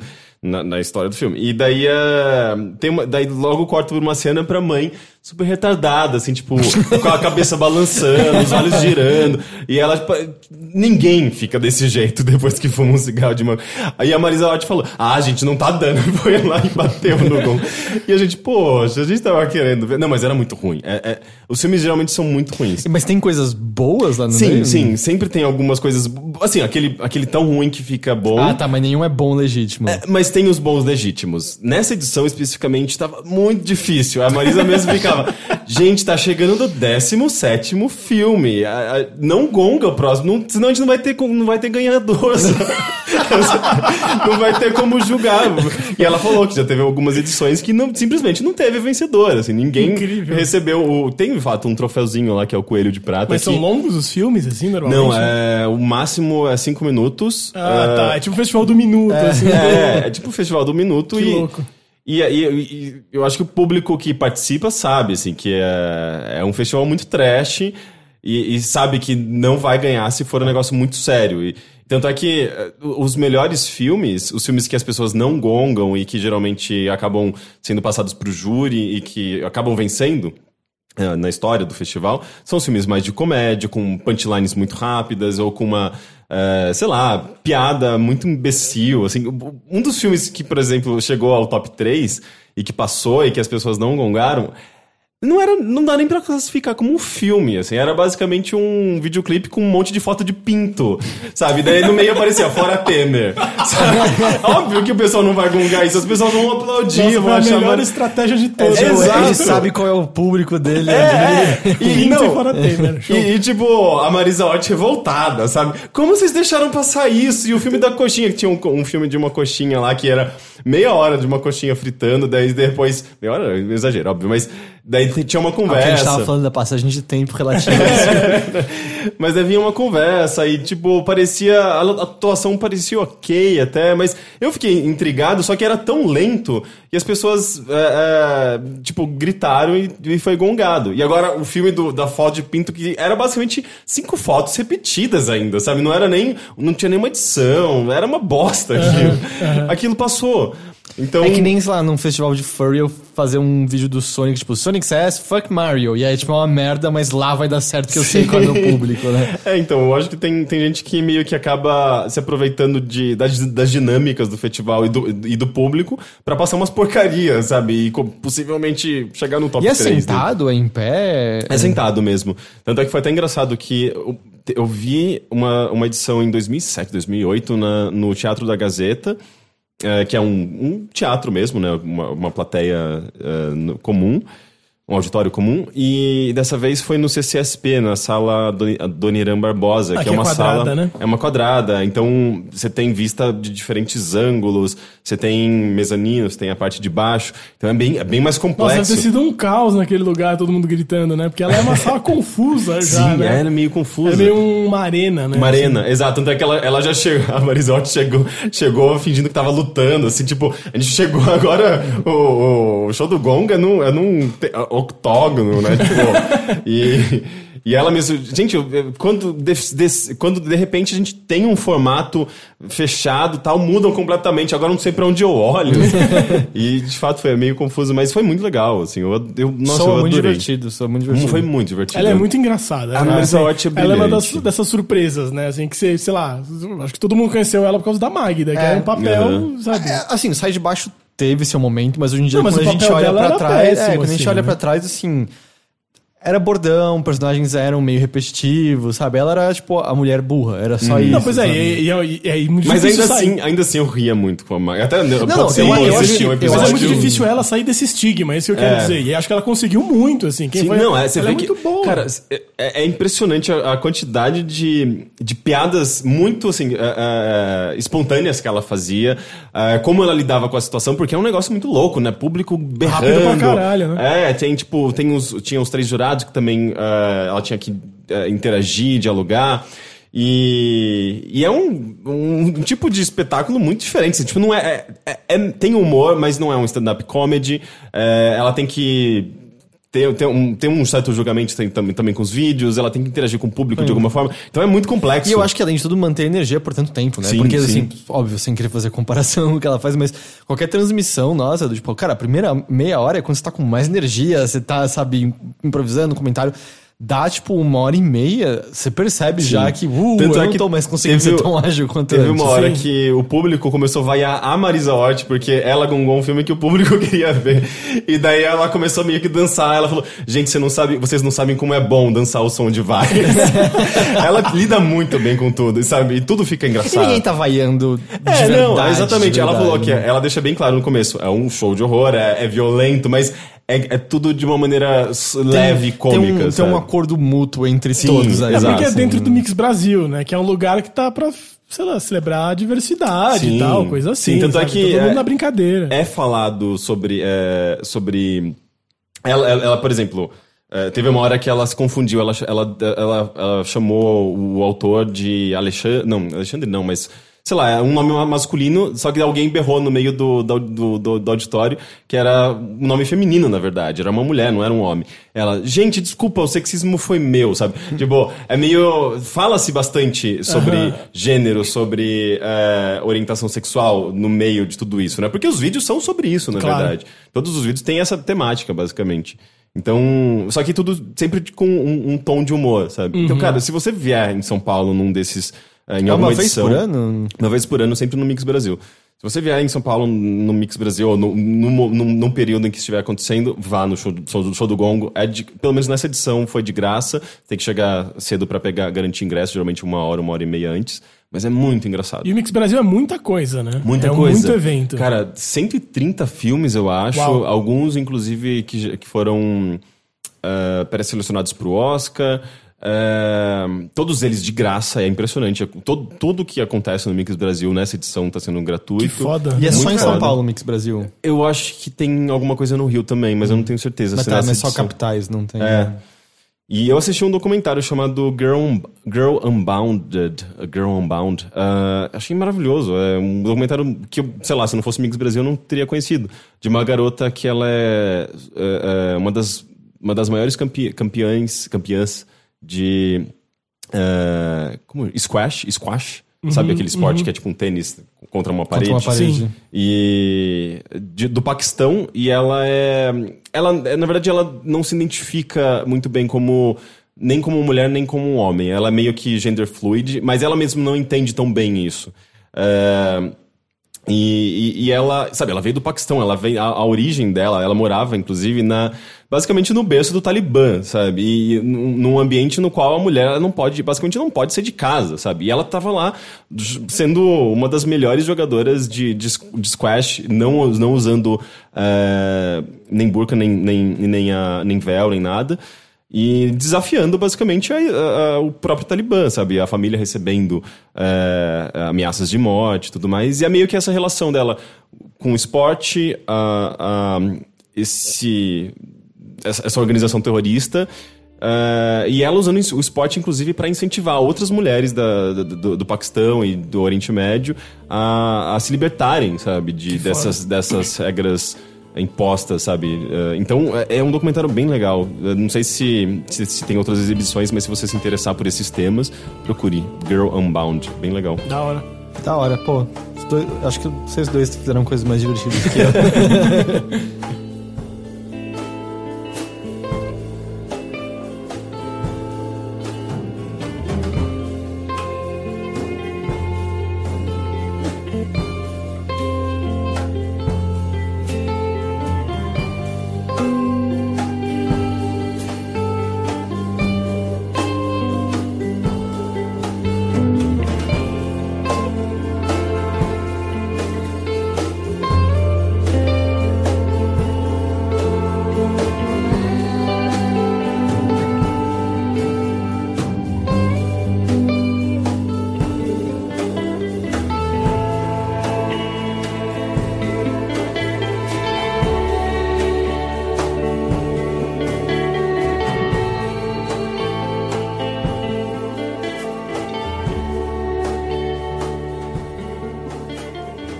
Quanto a mim, pelo menos o meu, não é só em São Paulo. Desculpa, você tava olhando o papel que você tá anotando é do Holiday Inn. Ah, é que eu, eu tenho vários bloquinhos. eh, Minha namorada ela viaja bastante a trabalho e ela traz os bloquinhos de hotéis pra mim. Show. Esse daqui, eu nem sei que hotel é esse. Holiday Inn é um hotel. Ah, é? É. Só isso que eu sei. Achei curioso. Bom, tá escrito in, então eu também conseguia dizer que não- Até aí, tamo junto. Mas eu, eu, eu adoro ganhar bloquinhos de papel, pequenos, grandes, médios. Lembra do. A gente, a gente te- tinha um amigo em comum na escola, o André, e um dia ele me trouxe de um hotel que ele roubou uma Bíblia. que era uma Bíblia trilingue, que era em holandês, francês e inglês. Isso, Nossa. o bole? O bole. Eu É, lembro, tá de, eu lembro que uma vez na, no colégio estavam dando uma- umas bibliazinhas bem pequenininhas na entrada No da... colégio? É, eu achei muito esquisito. Mas eu... o- a, a equipe da escola tava fazendo isso? Não sei se era. é, devia ter sido aprovado, senão eles não estariam na frente da, da escola dando pra, pra todos os alunos. E eu lembro que eu, muito transgressor, joguei no lixo. A minha Isso é Bíblia. escroto, porra. A minha bibliazinha. As pessoas ficaram tipo, muito indignada, sabe? Mas eu fiquei, gente, eu tô na escola, não deveria estar acontecendo isso, eu não, não, não quero ler. não- Mas é um livro interessante de ser lido. né? eu já tenho em casa, minha avó me deu. E aquele, eu, eu- tudo bem, eu posso guardar, sabe? Mas. Eu, e é um livrinho vagabundinho, sabe? Tipo, de qualidade Sim, sim, sim. É, Mas. Na verdade, eu queria, antes de eu comentar, só comentar uma coisa. E que tiveram pessoas que ficaram irritadas, eu diria, insatisfeitas, entristecidas com certos comentários que eu e você fizemos, Henrique, na diretoria Sério? passada, por conta do Liga da Justiça. em Sabe porque que- eu mencionei, eu de alguma forma eu consegui encaixar a Suzana Vieira no meio da conversa, mas. Em que a Nina tinha assistido e ela tava falando, e a gente tava conversando, e, assim, elas meio que interpretação, e como foi interpretação de várias pessoas, não foi uma só dizendo que a gente tava querendo zoar, a gente não tava querendo falar seriamente, então eu imagino que de fato tenha passado essa. Tenha transparecido essa sensação, e, e não era nossa intenção, assim, a gente tava brincando e Sim, tal. é uma conversa E- informal, Mas de como- fato, assim, a gente nunca escondeu. É, é um filme que me interessa, vamos dizer, de maneira mediana e interessa ne- nulo Nada. pro, pro É. Rick e tal, mas não era de maneira nenhuma a intenção anular a conversa, eu queria ouvir sobre, então, sei lá, eu peço desculpa se passou a impressão mas de eu que a sinto gente que- estava sendo desrespeitoso com Eu o sinto material. que foi é, ao mesmo tempo divertido, até porque a gente, pra, pra, pra gente tornar a conversa mais legal, a gente precisa. Mas não importa muito o que a gente achou, o que importa é que as pessoas sim, acharam, né? Sim, mas a- a- ao mesmo tempo que a opinião foi, foi emitida, é, foi divertido pra todo mundo. É, então, então acho que funcionou, sabe? É que ainda pegou porque o Rick não sabia nem que filme existia. e eu, eu Eu não, não- eu não- sabia quais eram os heróis do filme. Então... Eu também não sei, mas eu não tenho o menor interesse também nesse filme, então ponto positivo. Eu, eu, eu acho que eu, talvez eu assista ainda, eu não sei. Eu não sei. É, assim. Eu, eu, eu, eu ia responder assim: se um dia aparecer no Netflix eu vejo, mas eu cancelei meu Netflix. Ah, você cancelou? Sério? Cancelei, cara. Tá, ele, tá- ele ficou bem caro, né? Então, tava caro e daí eu preferi alugar o pacote Adobe, como a gente tava conversando antes, sabe? mais Porque- útil. É, não tava, eu não tava usando. Era isso, assim. Eu me, not- eu me toquei que eu tava, sei lá, três meses e eu vi um filme. Ah, eu tá, falei, não. eu, então eu ainda vejo, aliás, o que eu vou falar sobre estar no Netflix, eu ainda uso direto. Mas eu percebo cada vez mais vendo coisas fora, porque Exatamente, o catálogo tá cada é. vez mais fechando as mesmas coisas Uhum. e. E Eu, você acaba se prendendo demais, né? Tem, eu, eu, eu sinto que às vezes eu entro no Netflix pra. Ah, eu vou procurar um filme. Eu acabo não encontrando nada do que eu quero, eu perco meu tempo passeando entre thumbnails e, e no fim eu fico eu percebendo que é, é- é mais preguiça eu entrar no Netflix pra ver um filme é, do que qualquer outra coisa, assim, porque é, é, Eu- a eu- maioria das coisas que eu quero ver não estão lá. E eu Sim. fico com a impressão assim, tem cada vez mais um foco em série, seja Uhum. deles ou de outras coisas, e tem poucas séries que É. realmente merecem o nosso tempo, sabe? A maior parte não é tão boa assim. É que é muito sedutora a ideia do Netflix, Uhum. né? Mais do que todos os outros, né? Netflix foi o primeiro e tal. Acho que tem Aqui no Brasil, né? Do tipo Exato, aqui- é. O Netflix é muito um bom negócio. E daí todo Porque- mundo assina. E é uma empresa com um posicionamento às vezes muito legal também, então as pessoas meio admiram a própria marca, né? sim. Porque a- tem Amazon Prime aqui no Brasil, que é onde teve o American Gods, por exemplo, mas eu nunca mais entrei de novo. Acho que até a Nina lembrou de cancelar a assinatura e a gente volta quando o American Gods tiver mais de novo e tal. Porque era tipo, ah, o catálogo de filme não tava interessando tanto. Mas justamente assim, eu cada vez mais quero dedicar menos tempo a séries, porque eu acho que a maior parte não é muito boa, sabe? É Por muito isso- tempo, é, né? E é muito tempo, sabe? Quando você olha, cara, 10 episódios. São 10 horas às vezes e boa, assim, a maior parte é mediana. E aí, eu pessoalmente não tenho interesse pelas séries de super-heróis do Netflix. É... Mas Jessica Jones é muito bom. É, mas eu, eu não quero só, sabe? Eu acredito, eu acredito que eu- muita gente elogiou o Demolidor. Pelo que eu entendo, todo mundo só odeia o Punho de Aço e acham o, o, corpo Luke- fechado Luke lá. Strike. Não. Luke Strike. o Luke Cage. Luke Cage. Luke um, Strike. um Luke Cage mediano. Mas, tipo, eu só não quero, não é meu gosto, sabe? Sim. Mas eu percebo que cada vez mais parece que tá se fechando só no mesmo tipo de conteúdo. Mas dito isso, o que eu queria falar sobre está no Netflix e é bem legal. É um documentário de 2002, ah, no original Comedian, e em português se chama Bastidores da Comédia. Você viu isso já, Matheus? Não, Acho não. que você especialmente gostaria. O que que é? É um documentário que segue Jerry Seinfeld, ah, e um comediante que na época era um comediante que estava meio que começando a ganhar proeminência na carreira chamado Orny Adams. Ah, e hoje em dia a gente sabe que assim, ele, ele ainda tá na atividade, mas a gente sabe que ele não, não estourou necessariamente, dado que acho que é um nome não tão conhecido assim. E o Jerry tá num momento em que faz dois anos que acabou a série, Seinfeld, e ele tá retornando pro stand-up, porque ele tinha parado de fazer stand-up nesse meio tempo e ficou dois anos sem fazer stand-up. E aí esse- ele retornando e meio que entrando no ritmo de novo, assim.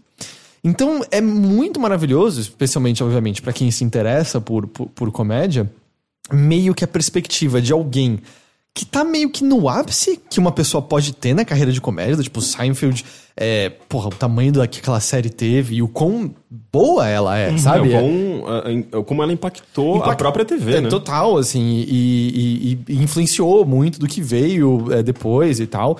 E ver como então a pessoa que chegou, vamos dizer, ao topo e como ela lida com isso. E o comediante que tá naquele primeiro momento que tem umas pessoas olhando e falando, putz, talvez esse cara tenha, sabe, o, o necessário para ser a próxima coisa grandiosa. Então, assim, o contraste desses dois mundos é muito legal. E o que eu também acho que você vê ali é um Seinfeld muito diferente do que a gente está acostumado a ver. Porque o Seinfeld, é pelo menos a imagem que eu tenho e dado a comédia que eu, já, que, eu, que eu já vi dele. Um é, ele é o comediante sobre as coisas mundanas, sobre as coisas simples. Então ele não é muito um cara como não, não é o melhor nome a ser citado agora, mas como um Louis C.K. da vida, ou como mesmo Patton Oswalt que eu mencionei umas semanas, que eles estão pegando meio que dores deles e coisas pessoais. Tipo, hoje em dia a gente já sabe até que o gesto dele se masturbando na frente dos outros era muito pessoal também, né? Hum. É, do, do Louis C.K., no caso. E transforma isso em comédia. Não, essa não é a pegada do Seinfeld. Eu não acho que você vê o stand-up do Seinfeld e sabe mais sobre quem é aquela pessoa, entende? é muito construído tudo, né? Ele parece sempre assim. ter um, um muro entre nós e ele, um muro de ironia, um muro de sarcasmo, um muro de desinteresse, sabe? E é o tipo de comediante que ele é, e funciona. Ele tem piadas muito, muito, muito boas por conta uhum. disso. É, e o próprio, a própria série é reflexo disso tudo, né? Com certeza. E eu também, pelo que eu entendo hoje em dia, até quando a gente vê um Comedians in Cars Getting Coffee, que é onde às vezes ele se abre um pouquinho mais, ele é uma pessoa que toma muito cuidado para justamente se expor menos, porque depois do estouro da série ele foi muito caçado pela imprensa. Ele teve muito da vida dele exposto. Tanto que, cara, nesse documentário você vê a esposa dele. É, que, tipo, eu nunca tinha visto Seinfeld dando um beijinho na esposa, sabe? Tipo, isso parece um universo uhum. à parte do que a gente vê normalmente. Você não imagina Seinfeld pai, por exemplo, sabe? E você vê um pouco disso. E você não só vê um pouco disso, mas você vê também um momento que. Uh, se você vai em clube de comédias, e aqui no Brasil a gente não tem muito essa cultura, mas quando você vai, por exemplo, nos Estados Unidos, você vê facilmente que é o comediante indo testar um novo material e muitas vezes falhando no processo. E tem um momento do Seinfeld com um papelzinho testando, testando novas piadas, e é muito bom porque é um momento que ele tá falando algo do tipo. Aí ah, é por isso que se você olhar, você vai ver que a vida é uma miséria e dor sem fim. E pra onde eu tava indo agora mesmo? e ele puxa o papel e ele. Eu podia. E ele faz uma cara de perdido e as pessoas estão rindo porque tá meio engraçado, ainda mais, tipo, você esquecer qual era o ponto depois de falar algo tão negativo, uhum. mas também um riso meio de nervoso, e você vê ele a cara de perdido ali. Eu esqueci. Eu juro que eu ia para algum lugar a partir disso. E é, cara, o Seinfeld falhando, não é uma coisa que você tá acostumado a ver, sabe? Você tá acostumado a ver nos ambientes mais perfeitinhos, a vê-lo na série e tal. Então isso é, é muito, muito legal. Mas a outra grande, grande coisa que eu acho que tá lá, e é um tema recorrente para comediantes, escritores, músicos, que é a ideia de estar tá constantemente desconfortável consigo mesmo, duvidando de si mesmo e não entendendo direito o que é aquilo que ele deseja. E explico no sentido de. Ele tá num momento que qualquer outro comediante que você perguntar, cara, você gostaria de ter o que o Seinfeld tem agora? Todo mundo diria sim, sabe? Uhum. O cara, como a gente falou, fez a série gigante. É, a série era boa, foi sem, sem, aclamada, as pessoas amavam, a crítica amava. Ganhou muito dinheiro, que, quem quer ou não, é usado como uma medida de sucesso na nossa sociedade atual. Tava ganhando várias oportunidades de outras coisas para se fazer. E ele, o tempo todo, não tá bem com ele mesmo, assim. Ele fala, ele, ele fala especificamente, eu tenho momentos em que eu sou quem eu sou. E logo em seguida eu tenho consciência da minha pessoa e a impressão que eu tenho é que de repente eu tô usando o terno do meu pai, cinco números maior, e eu tô. O que eu tô fazendo com essas roupas? Não tá confortável, eu não sei me mexer aqui dentro mais. Que é uma coisa, se você acompanha, sabe, se você lê, uh, ver entrevistas com artistas, escritores, você vê a mesma coisa, sabe? O, o David Foster Wallace é, turnê pós lançar o, o, Graça Infinita, que foi um estouro, todo mundo conhecia. E ele fala muito claramente, assim, sucesso não é o que vai impedir você de estourar seus miolos contra a parede, não é o que vai fazer você dormir e achar que, tipo, beleza, a vida está plena, a vida está satisfeita, sabe? É a grande coisa que a gente sabe de todo mundo que, entre aspas, chega lá. Uhum. Não existe lá, né? Essa, essa é a grande coisa. E é muito legal e, e curioso ver esse Seinfeld falando dessa maneira, expondo esses sentimentos dessa maneira e lutando contra isso. E ao mesmo tempo meio eu não quero parar de fazer isso, sabe? Isso que eu gosto. E aí, em, em você tem esse Orny Adams, e ele tem um momento de um diálogo com, com o Jerry, e ele tá falando assim, é, porque, sabe, eu tenho 29 anos, e eu, eu tô começando a ganhar um pouquinho mais de reconhecimento, mas eu fico olhando pros meus amigos trabalhando em Wall Street, ganhando muito dinheiro, e o Seinfeld tá ouvindo ele, e você vê muito natural, assim, ele começa a enrugar a testa, né, tipo, que? Do que, que você tá falando? Ele, é, não, meus amigos estão ganhando dinheiro e casando, ele... Tá, mas o que, que isso tem a ver com qualquer coisa? Tipo, você quer o que eles estão fazendo? Você quer continuar fazendo comédia? Ele, não, não, eu quero continuar fazendo comédia. Então por que, que você. Por que, que você tá se importando com seus amigos ganhando dinheiro no Wall Street? Ele, não, e aí às vezes eu fico pensando nos meus pais e como eles me olham, isso aqui que eu tô fazendo. Ele, seus pais? Tipo, o que, que eles têm a ver com a sua comédia, do que você tá falando, assim? E e óbvio, eu acho que você pode argumentar, é mais fácil pro Seinfeld falar isso, dado quanto ele ganhava por episódio de Seinfeld. Ele nasceu rico já. É. Né? Começa assim, ele nasceu rico e ganhou, ficou muito mais rico. Ele mas, coleciona carro. Mas assim, tem um ponto assim, dele muito falando assim, tá, mas você quer fazer. Você quer fazer o quê? Você quer continuar fazendo comédia? Ele sim. Então ele. Então continua fazendo comédia. Tipo, tem alguma outra coisa no mundo que você queria estar tá fazendo sem ser isso? Ele. Não, eu quero. Então ele. Então, do que, que você tá falando, sabe? Faça isso, assim, é muito legal. E o Warren Adams, por sua vez, assistindo o documentário, você percebe um tom dele de se espelhar demais em todas as outras pessoas e esquecer dele mesmo, sabe? Do tipo, ele tá olhando pros outros comediantes falando assim, ah, eu quero fazer o que essa pessoa fez, eu quero chegar lá, e esquecendo de pensar nele mesmo, no próprio material, e meio que, por mais brega que a imagem seja, no próprio caminho que ele deveria seguir. Ele não tem que seguir o caminho do Seinfeld, ele não tem que seguir o caminho do Patton Oswalt, ele tem que seguir o caminho dele, sabe? É, esses que... próprios questionamentos dele, é, esses medos, essas inseguranças, são um material riquíssimo de, de comédia. Só que ao mesmo tempo, vendo o stand-up dele, parece que não é isso que ele aborda, sabe? É, e, e, ele fica com um tom muito arrogante, assim. E, e, o documentário segue também o fato de que o Jorge Shapiro, que é o cara que, entre aspas, descobriu o Seinfeld, descobriu vários comediantes bons, ele resolve pegar o Warney como cliente dele. E, e aí você vê, assim, isso sobe a cabeça dele, ao ponto de que uma hora eles estão num, num festival grande de comédia, e chega um outro comediante, eu nem, nem reconheço o cara, não sei quem é exatamente, e ele tá conversando assim, ah, não, vi esse material, tá legal, é, não, só achei, não sei, eu posso, posso dar minha opinião sobre o um negócio? E o Jorge Shapiro tá lá assim, claro, por favor. E ele fala assim, ah, você devia fazer que nem o...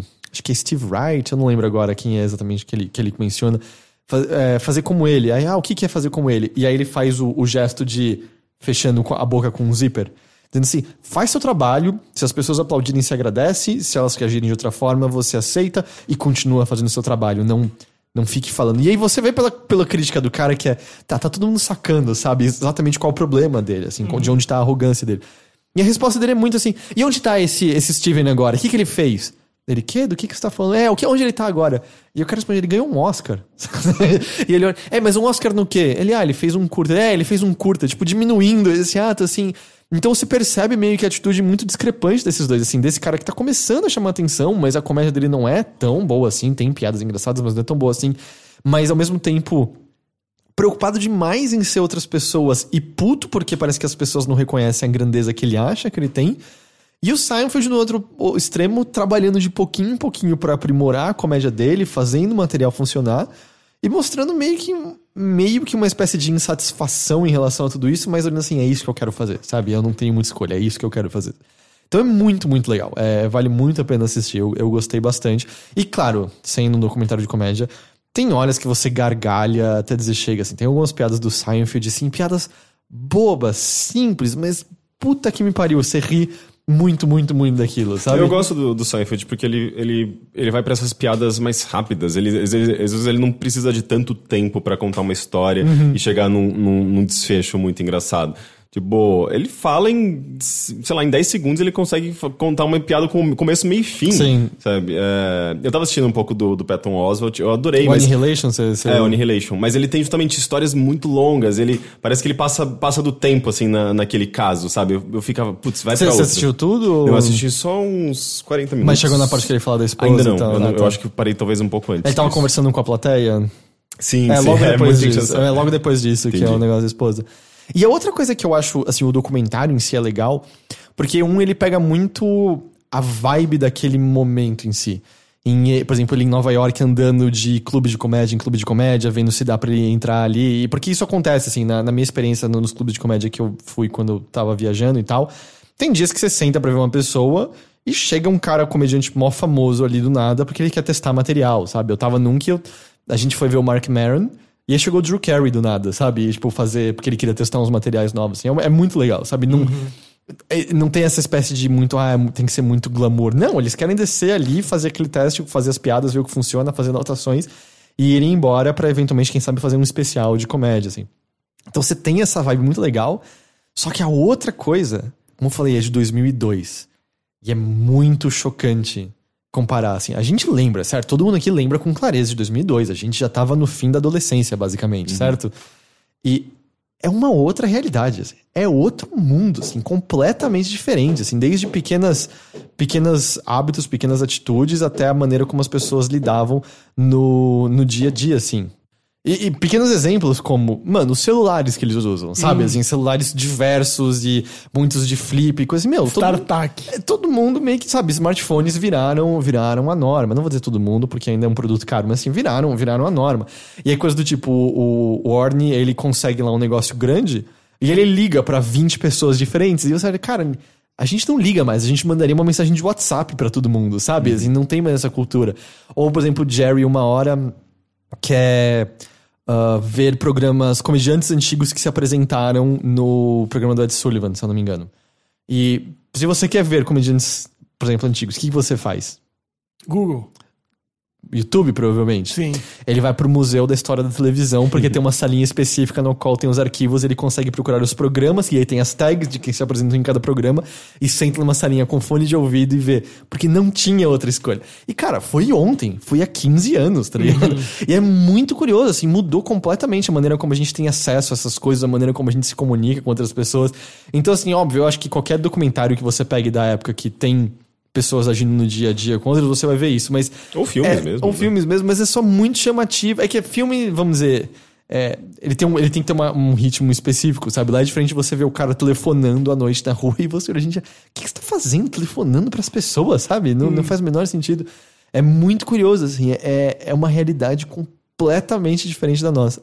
A única coisa no documentário, e eles não tinham como saber, 2002, é que ele se encerra num diálogo do Jerry com o Cosby. Porque o Cosby é meio que um grande ídolo do, do Jerry. É, tipo, no- o próprio Chris Rock aparece no filme comentando sobre o especial, tipo, de duas horas do Cosby, que, meu, ele fala, é absurdo, quase o material inteiro era novo e todo mundo tava se matando de rir. E vem conversando com ele sobre comédia e meio que falando que ele tava. Ele se sentia incrível de poder estar conversando com o Cosby ali, sendo que ele cresceu ouvindo os especiais dele. E hoje em dia é impossível você olhar pra aquilo e não ter nojo absoluto e completo e foda-se o Cosby, sabe? Eu não Sim, sei quem que é. Bill Cosby. Ah, Bill Cosby? Mas o que, que ele fez? Ele estuprou dezenas de mulheres. Ah, ele é, um, ele é um dos casos que surgiram agora? Não, Não, ele foi- faz mais tempo. Ele é um comediante, ele teve umas sitcoms famosas, fez muitas coisas, mas ele basicamente drogava mulheres e as estuprava, assim. Caramba. E nível, assim, depois que, ficou, depois que apareceu uma, apareceu outra, como, como costuma acontecer. Apareceu algo como 50 mulheres, se eu não me engano, e Caramba. tal. E, e é muito louco que você volta e tem entrevistas dele na TV falando assim, ah, e aí às vezes quando elas estão muito agitadas, eu dou um negocinho pra elas se acalmarem e aí me aproveito elas. Tipo, ele falou em entrevistas que ele abusava de mulheres e né, a gente como sociedade achou que isso era normal e foi em frente, sabe? Umas coisas assim. E ele tá respondendo liberdade no momento porque ele pagou fiança, se eu não me engano. Mas não tem como, assim, é um dos caras que. Eu entendo pessoas que ainda discutem um pouco o caso do Louis C.K. Eu, eu não sei, eu me sinto. Não me sinto confortável, sabe? De, de, de sequer discutir sobre, de tentar defender de qualquer forma, até porque eu não. Eu não acho que é nosso lugar defendê-lo de qualquer forma, sabe? Sim, É, claro. é, mas no caso do Cosby é um que você olha e fala, meu, sem chance, sabe? Não, não, não tem como. assim. É muito similar ao do tipo. Alguém achar que é ok um filme ser produzido pelo Harvey Weinstein hoje em dia, sabe? Alguma coisa assim. É, e aí tem essa coisa bizarra, assim, o, coment- o documentário termina com isso e aí, hã, uau, 15 anos também fazem muita diferença nesse aspecto, Sim. né? Você viu quem apareceu defendendo o Winstein e o Kevin Spacey, né? o. Morris, Morrissey, Mas né? ele só fala cagada, esse cara. Puta é, então, que pariu. eu cada vez consigo menos ouvir, às vezes, Smith. é, Não dá, né? Porque, puta, Ele tá fala- manchado esse cara. já tava sim. ruim quando, eu, quando Ele- aquela ele- cena de sexo que ele escreveu no livro dele, você já viu? Não, isso eu não manjo. É um livro que ele escreveu que tinha uma cena de sexo e eu acho que o livro ganhou o equivalente ao framboesa de ouro, se eu não me engano, da literatura, assim. Mas é uma cena de sexo que você olha e fala, essa pessoa nunca transou, sabe? É nível de dele, a maneira como ele tá descrevendo que as pessoas se encaixam e elas dão barrel rolls de repente uma na outra. Assim, O que que tá acontecendo aqui, sabe? É, Maravilhoso. Não, e ele sempre vai pra polêmica, ele fala muita merda, né? Tipo, ele. É um tipo de pessoa que parece que não percebe que. é, ok, é importante você ter voz e se expressar e, pe- e falar o que você pensa. Mas quando você pensa muita. ele, ele, ele não, é, não é possível que ele não Ele perceba. não é uma o quão- autoridade no que ele tá falando. É, ele não é possível que ele, perceba, o qu- que ele perceba o quão controverso e inadequado é muito E é você não precisa opinar sobre tudo, sabe? É, tipo, se, tipo, sei lá, no caso de, sei lá, um Louis C.K. da vida, eu acho que não tem muito porque você ouvir homens sobre o assunto, Então, eu basicamente, postei no meu? Facebook assim, né? Mulheres no Facebook, o que vocês acharam do, do, do statement do Luis C.K.? Porque eu fiquei confuso mesmo, assim, com o statement dele.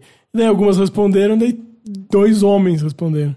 Eu falei, cara, Ele deixou bem claro, mulheres. o que, que, que é isso? É, mas é, Mor Morrissey, é, enfim, sei lá, sei, sei lá. e tal. Mas é, quando, quando tipo, eu vi a notícia que ele tinha defendido, é, é claro que você fez isso, É né? claro, é claro, é é, claro. E aí, ser. tipo, eu posso que em seguida você falou que carne é assassinato, né?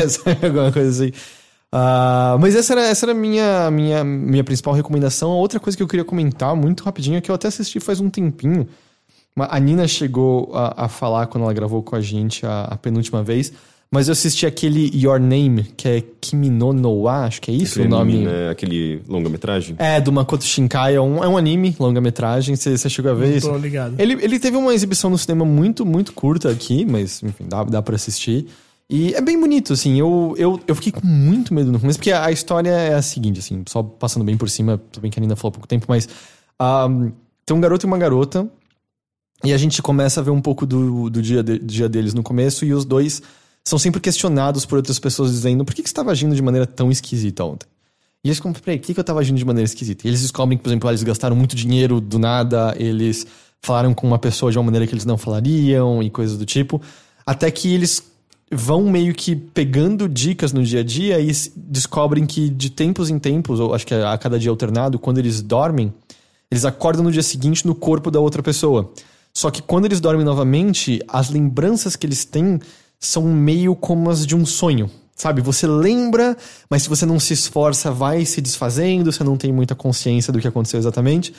E aí eles começam a manter um diálogo um com o outro, assim, meio que mantendo diários, passando informação um pro outro sobre o que eles fizeram, e no processo conhecendo um ao outro com isso. assim. E isso é, é só o começo. Eu achei que a história inteira seria sobre isso. E isso é muito só o, só o início da, da, da, da história em si, ah, se desenvolvendo cada vez mais em outras coisas. Mas ah, eu não, não vou dizer que eu sou nenhum grande especialista de Makoto Shinkai, eu só assisti, além desse, aqueles outros dois filmes dele que eu comentei, o acho que é 5 centímetros por segundo e o Jardim das Palavras, que você viu também, né, Rick? Mas eu acho que tem características ali que eu, que eu gostei nos outros dois, que é mostrar um- muito do. é, a expressão que eu conheço é em inglês slice of life, sabe? Meio que um. Mostrar uma- uma- um pequeno momento da vida, assim. Você vê muito do dia a dia, as pessoas trabalhando no restaurante, a garota com o, o processo dela de. Porque ela trabalha num, num templo ali da cidadezinha pequena. Porque é verdade, ele é de Tóquio, ela é de uma cidade pequena. E é- ela gostaria de viver numa cidade pequena e ele tá meio de saco cheio daquele lugar e tal. Então você vê um pouquinho dos rituais dela no templo, você tem um pouquinho da vida da cidade, só no dia a dia, da escola e. É gostoso, sabe? Por simplesmente ver. Eu acho que ele recria muito bem esses momentos do dia a dia, que são os momentos mundanos, os momentos rotineiros, que por si só não tem nada de especial, mas são especiais por conta disso, sabe? Um, em certo momento, eu lembro que assim, na metade do filme eu falei assim: Oh, esse filme, esse filme vai ter uma história zoada que nem a casa, a casa do lago, vocês estão ligados desse? Ah, que conversa pela caixa de correio. Exato. Puta, sim. Que é horroroso, é horroroso. Bateu umas vibes de Casa do Lago. Eu fiquei, oh, esse filme vai ser brega pra cacete e tal. E... Não, ele desvia. Ainda É, bem, ele, exato. Jesus Não é, não é esse que ela chamava Setembro? Não, esse é o esse é o outro, que é, o- é também com o Keanu Reeves esse filme. É, e também meio cafona, meio Não, não é. November Rain o nome desse filme? Não, Nove- November Rain é só a música. Agora Ué, talvez sei. seja só November? É que, November. tipo, ela, quer, ela tá morrendo e ela quer um cara pra cada mês, não é isso? É, é horroroso. É horroroso, é horroroso, é horroroso. Mas é. Eu acho que eu vi esse filme no cinema. Eu vi esse filme no cinema. E tinha, quando eu saí da sala, tinha uma menina chorando muito, muito, muito, muito. Tipo, Ah, mas é filme feito pra chorar. Porque tem o mesmo, lance da né? venda, não tem? Que, Eu não tipo, é, é o lance da, é o lance da confiança. E, tipo, e aí ela põe a venda no final pra ele tirar e ela ter desaparecido, pra ele entender que ela tinha que partir da vida. Nossa, Então- eu lembro que é horrível. É isso que eu horrível, lembro. é horrível, é horrível. Mas então, tava batendo. Eu acho que ainda assim é menos horrível do que a Casa do Lago.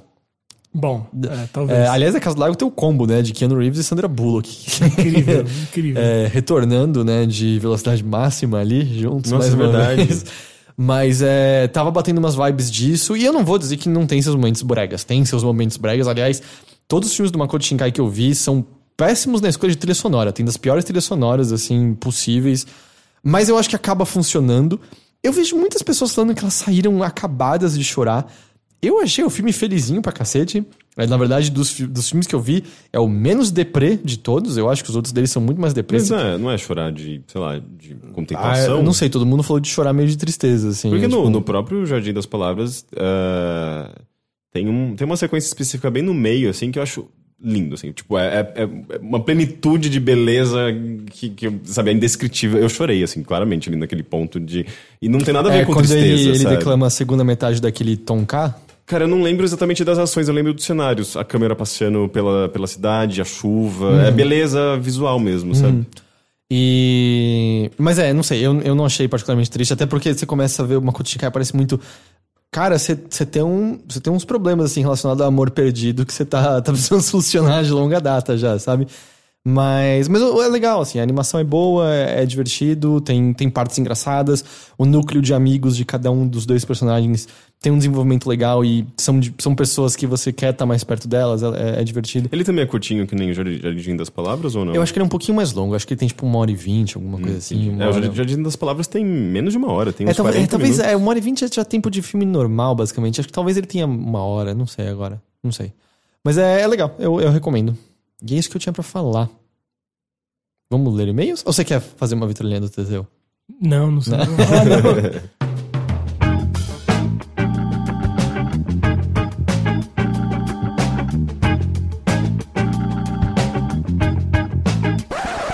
Posso fazer mais uma indicação que eu lembrei agora, rapidinho? Muito Peraí, rápido. eu tenho que fazer vitrolinha do TT. Não, não precisa, Ah. não é de música.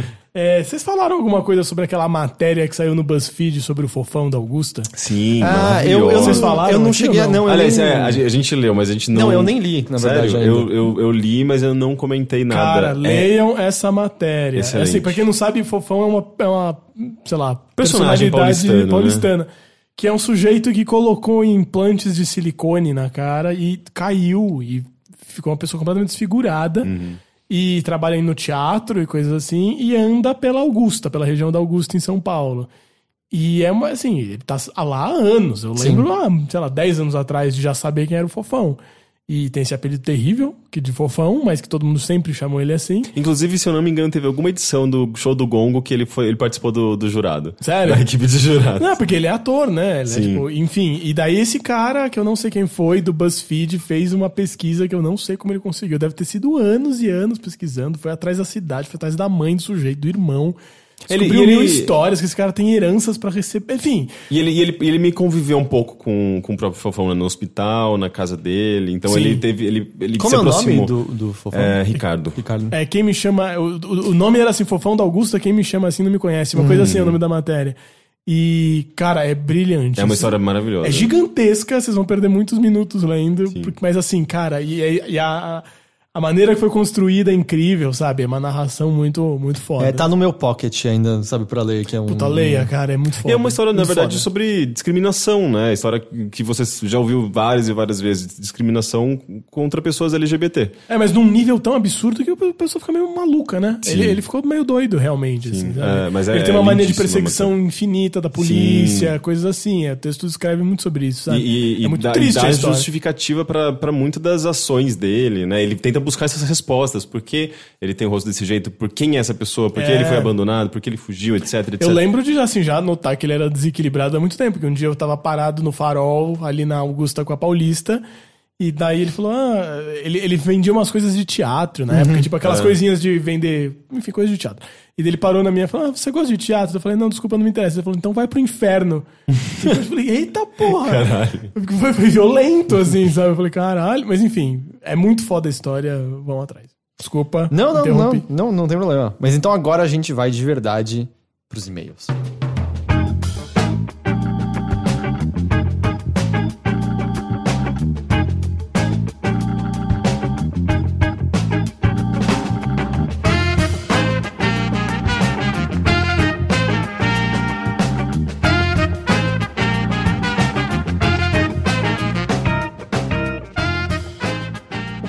De hoje. Ah, não, calma, eu só tenho que falar que caso você queira mandar um e-mail pra nós, você pode escrever para bilheteria@overloader.com.br ou você pode mandar uma mensagem no Facebook, ah, no facebook.com/overloader e eu só peço que você deixe claro no início da mensagem se você está escrevendo pro Mothership ou pro Bilheteria para tornar minha vida mais fácil na hora de distinguir para onde cada mensagem deve ir.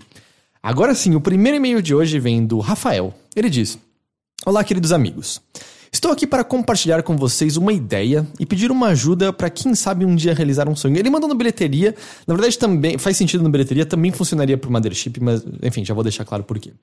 Primeiramente, vou contextualizar a situação. Meu nome é Rafael, sou professor de inglês e redação, tenho um apreço muito grande pela arte da escrita, pela criação de narrativas, sejam elas desenvolvidas em qualquer que seja a mídia. Assim, sou um ávido consumidor de histórias dos mais variados gêneros das mais diversas plataformas. Pois bem, depois de tanto tempo investido com esse hobby, tenho sentido cada vez mais forte uma vontade de criar, eu também, algo nesse sentido. Não comentei ainda, mas adoro escrever. Tenho diversos contos e planos, inclusive para um romance. Aí o que acontece é de uns tempos pra cá, surgiu uma ideia de um jogo do gênero exploração barra suspense, talvez terror? Aí, empolgado com a minha ideia, pensei, rascunhei, desenvolvi uma narrativa que seria a trama do jogo, imaginei mecânicas que eu gostaria e penso que seriam interessantes de serem jogadas. Enfim, montei o jogo inteiro dentro da minha cabeça.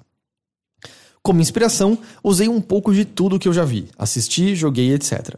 Não se trata, no entanto, de roubar mecânicas de fontes diversas. Eu apenas tentei imaginar algo que permitiria ao jogador fazer progresso enquanto vai descobrindo a história por trás dos acontecimentos em que ele se vê envolvido. Modéstia muito à parte, eu penso que minhas ideias podem ter sido até boas e aproveitáveis e aqui eu venho lhes pedir ajuda. Com quem eu poderia falar, conversar, apresentar minha ideia e talvez conseguir alguém, uma empresa que, caso gostasse da ideia, pudesse desenvolver o que eu pensei? Vocês poderiam me ajudar a encontrar ao menos uma direção a seguir a fim de fazer algo acontecer? Eu não tenho a mínima noção de como começar, então ficaria grato se vocês me indicassem um caminho. Não sei se devo simplesmente mandar um e-mail explicando minha ideia para alguém sem tomar algum cuidado. Não sei se há algum site em que eu poderia expor isso. Enfim, help me. Ah, quem sabe um dia esse embrião de jogo ainda não se torna real e nesse caso vocês serão primeiros a ter acesso a ele.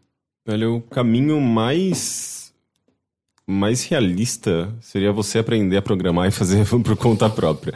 Agora, se você tiver amigos, por exemplo, que já desenvolvem e sei lá, um amigo programador, um amigo designer, e sei lá, e você tiver já esses contatos, tenta apresentar a ideia e tentar, sabe, se for, são pessoas próximas, de formar uma equipe, porque daí faria mais sentido. Agora, o lance de você apresentar para uma empresa, não, meio que não existe isso, assim, não, não É, funciona. Porque assim, de verdade, se você chegar numa empresa e começar a falar a sua ideia de jogo, o que eles vão falar pra você é assim, para de falar agora. Porque se eles falarem pra você sua ideia, não tem ali nenhuma ligação contratual. E se eles fizerem, por exemplo, algum jogo que tem essa ideia, tudo que rolou é que você abriu as portas para que você possa processá-la dizendo que a ideia era sua. É. Nenhuma empresa quer ouvir de você a ideia assim, porque só é problemático. O que existem são pessoas que são escritoras, que acabam, tipo, vão ser os roteiristas de jogos, criar história, etc, etc. Tipo, o Walt Williams, ah, que escreveu Spec Ops The Line, agora escreveu a campanha do Star Wars Battlefront 2. Você tinha gente como Michael, ah, o Eric Wolpeck, que escreveu coisas dentro da Valve, por exemplo, e tal. Mas aí são contratados por esse estúdio pra lá dentro desenvolverem uma história, até porque muitas vezes tá atrelado à, mecânica, ou, e, e além de. Assim, no melhor dos mundos, tá atrelado ao que aquele jogo tá passando, as mecânicas, etc. Muito normalmente acontece de tipo, ou a gente criou uma fase de água agora. Arruma a história pra parecer que ele tem que ir pra água agora, assim. Isso acontece com. Pelo menos acontecia no passado, não sei se ainda acontece com tanta Mas frequência isso hoje em é dia. pequeno também, né? Isso acho que é o grande ponto, eu acho, minha crítica a essa ideia. Que os bons jogos, os melhores jogos, são os que são feitos junto. Exato, tem é mesma um- coisa. o jogo quer dizer algo e a, a história tá caminhando Exatamente, lado lado. não é que você tem uma história e daí você pensa nas mecânicas que vão te ajudar. Isso faz um jogo que pode ser uma história maravilhosa, mas que o jogo não é tão bom. Porque... É, então, às vezes, diante das ideias dele, o que faz mais sentido é uma visual novel, por Exato, exemplo. É uma alguma coisa coisa assim, um adventure, às vezes, e tal. Eu não sei exatamente que mecânicas ele pensou. Mas, assim, esse é o caminho mais normal. Diante disso, o que eu acho que faz mais provável que, pra, que desse seria algo como o Rick falou, do tipo... Procure em fóruns programadores, procure artistas e tenta Mas aí, juntar... aí é o difícil justamente do lance dele procurar pra essa ideia especificamente, porque é, ele não tem confiança nessas pessoas, eles não- ele não sabe se vai.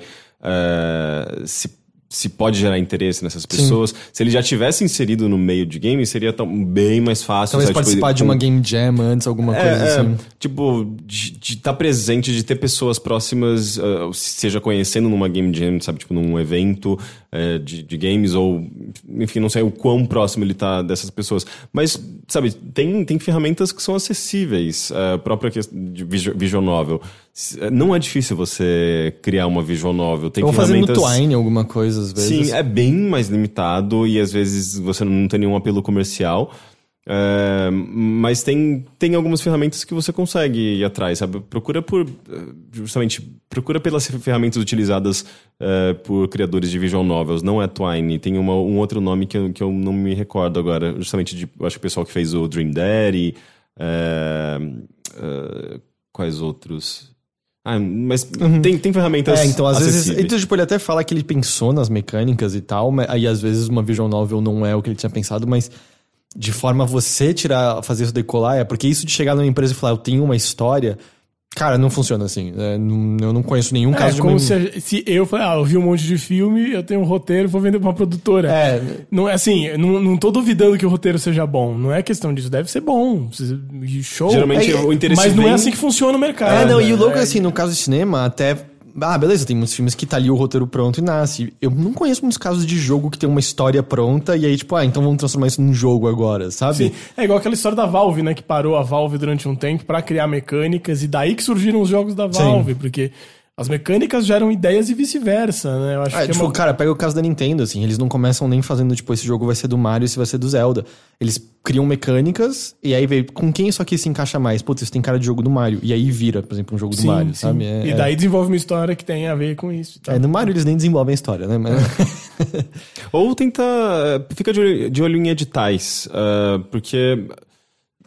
Na- Naturalmente você precisaria também já de uma equipe, já pensar também em pessoas que possam trabalhar com você, mas eh, às vezes tem edital que, sei lá, prioriza narrativa ou que você não precisa apresentar um jogo completo. Eh, às vezes você consegue uma grana para contratar também pessoas que possam trabalhar com você nessa construção, sabe? E se ele for daqui de São Paulo, às vezes ir pro Spin e procurar pessoas, às vezes, interessadas em tentar fazer isso. Tipo, essa semente acontecer e aí, tipo, vamos por vira um- um- uma demo e aí consegue bater na porta de alguém, sabe? Teria que começar, acho que dessa maneira, eu acho. Próximo e-mail vem do Lucas Bilk. Ele diz: Olá, digníssimos overlords. Me chamo Lucas e acompanho vocês desde os idos tempos do Games on the Rocks. E veja só, esse é meu primeiro e-mail pra vocês. Muito Caramba. legal. Que bom. Ahn, a questão é. Essa pergunta. é- essa eu, eu aposto que vai pra uma direção que vocês não imaginam que ela tá indo. Oba. Me lembro de um trecho de uma história que eu não tenho certeza se é de um filme, de um livro, quadrinho ou o que quer que seja. Já discuti esse trecho com vários amigos e vários deles dizem que é familiar, mas também não lembram de onde veio. É brincadeira de mistériozinho? É mais ou menos, né? Cê- tipo, você tem que saber de onde veio essa descrição. O trecho é o seguinte: a história é sobre um rapaz contando que quando ele era adolescente, seus amigos pregaram uma peça nele, falando que após o sexo ele tinha que urinar dentro da moça para ela não ficar grávida. A história se desenrola com ele contando sobre isso, quando ele fez isso e a garota ficou chocadíssima, etc. Vocês conhecem esse trecho? Ele existe mesmo? Estaria eu ficando louco e criando uma alucinação coletiva com os meus amigos? Vocês já passaram por algo assim? Eu não sei, eu não entendi. Basicamente, ele lembra de talvez ter lido um livro, de ter visto um filme, alguma Ah. coisa, no qual um personagem. é, amigos desse personagem falam pra ele que depois de transar ele deveria fazer xixi dentro da moça porque isso evita a gravidez. Não Não faço a menor Óbvio ideia. que eu joguei no Google e eu achei várias coisas que eu não queria ter achado. é, tolo fui eu. Claro. É, Mas eu também. Me pareceu o tipo de coisa que, se bobear, a gente veria no SBT. Do tipo, sabe, o último Virgem Americano, alguma porra assim, ou aqueles vários filmes que eram um trio de adolescentes, o bonitão, o protagonista que é hum, aparência média, e o outro amigo que é o gordinho engraçado, e os três estão em busca de sexo, sabe? Que isso, tipo, descreve centenas de filmes Sim. que a gente via. Ou rolou um Mandela Effect poderoso com esses Pode caras. ser, é verdade. É, porque, por exemplo, eu lembro de. Tem um quadro de comédia que é um. Tipo, eles botam a cabeça de comediantes no corpo de crianças cantando músicas é, num programa. E aí tinha um que era o refrão. Do you really have to pee in a girl's mouth to make baby? Que em tradução seria: você realmente tem que fazer xixi na boca de garotos pra fazer bebês. E é bem engraçado porque o apresentador fica olhando. Aliás, Nathan For You, nessa temporada, teve, teve até esse trecho circulando. Vocês já viram Nathan For You? Não. Você ia gostar pra caralho, Matheus. Só. É basicamente um programa que o, o- esse, esse, esse comediante ele vai ajudar negócios distorcendo o, pap- o propósito dele da maneira mais insana possível, mas ainda dentro da lei. Coisas do tipo, se ele convencer uma empresa, tipo, a empresa reguladora de que o barulho que o alarme de incêndio faz, na verdade, é música, ela pagaria menos impostos. E é tipo, é quase como assim. Loucuras permitidas pelo capitalismo quando você olha pra tudo friamente e sim. distorce da melhor maneira possível. E o programa é hilário, e aí teve um trecho circulando que era pra ele fazer um fechamento falando sobre várias pessoas que ele viu, e ele tá muito em personagem falando assim, conversando com um dono de uma lojinha que eu nem sei qual é a ascendência dele, mas é um cara já mais velhinho. E ele falando, é, sem quebrar o personagem, assim, de. É, mas aí eu percebi que a principal coisa que eu fiz nessa jornada foram minhas amizades. Assim, ó, eu já sei pra onde está indo ali. Por exemplo, teve esse cara, ele puxa uma foto, ele bebeu xixi por mim, que foi uma coisa de outro episódio. E aí o cara que tá conversando com ele responde. Ah, ele devia. Ele devia então conhecer meu netinho. e, ele- e aí, ele, aí ele para, tipo, pera, aquele. Sim, sim, se você bebe xixi de. Ele devia beber o xixi do meu netinho, porque se você bebe xixi de criança, você perde o medo. E aí o Nathan começa pra ele, e aí você percebe que ele sai do personagem por 10 segundos ele. Pera, o quê? O quê? É, do que, que você tá falando? Bebê xixi de criança? Ele, sim, sim, sim. Tem que ser. Não precisa ser do meu neto. Pode ser de qualquer criança até 5 anos. Que foda. A minha avó que me falou: se você bebe xixi de uma criança até 5 anos, você perde medo. Ele, ah, ele, é verdade, pode perguntar pros seus avós. Ele, eu vou perguntar. Que foda. é muito bom, é muito bom, vale muito a pena. Mas nessas histórias de, de coisas que o capitalismo cria, tem um artista americano que, que já morreu, Dan Flavin, não sei se vocês já viram, que é do minimalismo americano, assim, muito foda, muito importante o trabalho dele. Que são só ba- ele só fazia coisa com lâmpada fluorescente, ele fazia com lâmpada fluorescente colorida, dele compunha salas com cor e tal. E tem uma história de que quando ele entra na Europa, ele tem que pagar um imposto diferente porque ele entra com material elétrico, porque ele gasta muita energia os trabalhos dele, uma coisa assim. Então, tipo, tem, não, não classifica como arte o trabalho dele quando é, quando é importado e tal. Que louco. Muito viagem. Mas. Ah, então, mas eu não tenho a menor ideia de onde vem esse trecho. Se alguém sabe de onde vem, de onde tá isso, isso. deixa nos comentários. Ah, eu, eu chuto que é um filme e eu chuto que isso aconteceu. Eu Acho que, acho que é factível. E não coloque no Google, só dizendo. É, essa é a minha sugestão. E o último de hoje vem de Anônimo. Começa, Saudades dos anônimos. né? começa com, primeiramente, Força Parrudinho Maravilhoso desse Brasil. Por, por quê? Eu também não sei agora, não sei, é porque já veio faz umas semanas esse e-mail. Eu não lembro por que eu Teixeira, mas enfim, Força pro Teixeira. acho que é porque ele fudeu o braço um tempo atrás, não foi? Nossa, mas isso. Tô zoando. Ah, tem aqui, segundo o Rick, parabéns pelos mini docs. Tô muito ansiosa sobre jogos relacionados a sexo. Isso é uma grande referência pra mim de jornalismo que foge do mainstream. Ah, que legal. Mas enfim, vem, vem a pergunta. Gostaria de perguntar uma coisa. O quanto interfere na vida de vocês o fato da pessoa com quem você se relaciona não ter ambições na vida? Eu penso muito no futuro, emprego, vida. A pessoa com quem eu me relaciono não tem nenhuma vontade de se desenvolver, de entrar no próprio mercado ou de ser reconhecido. Isso me incomoda porque eu vejo possibilidades, concurso, empresas grandes. Enquanto isso, ele se formou e só. Eu quero canes e ele mora perto da mãe. Obrigado. Hum. Hum, Eu, eu acho que são duas coisas. Acho que a primeira é que tem a parte que é difícil mesmo, porque você faz previsões da vida, etc, etc, etc. E tem outra parte que é que tem mais de um jeito de viver a vida. E eu acho que tem meio isso.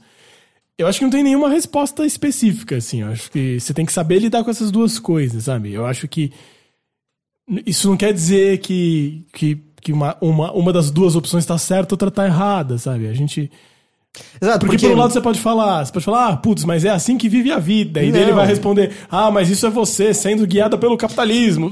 É, Sabe? não, é, sabe, do sei. tipo, achar que você tem que subir dessa medida específica, não tô dizendo que tá errado também, mas é um construto social específico. Tipo, às vezes essa, essa outra pessoa tá, sei lá, ganhando dinheiro dela, lá fazendo alguma coisa que ele gosta minimamente, e é isso que ele quer, sabe? Ele Sim. não, ele não, tipo, nenhum de nós, não cabe a nenhum de nós julgar de onde vem a satisfação de outras pessoas. Porque o que você vê como ambição e crescer, às vezes essa outra pessoa olha e fala: Meu, isso é um pesadelo, eu não quero isso de forma nenhuma pra mim, sabe?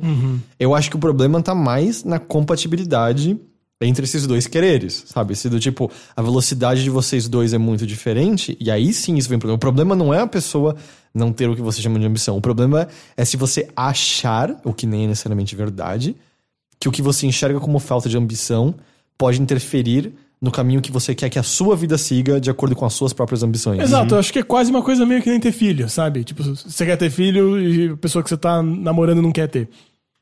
Você sabe que isso vai causar um problema lá na frente. Eu sinto que é meio isso. Quer dizer que tá errado ter filho? Quer dizer que tá errado não ter filho? Não. Tipo, não, entende?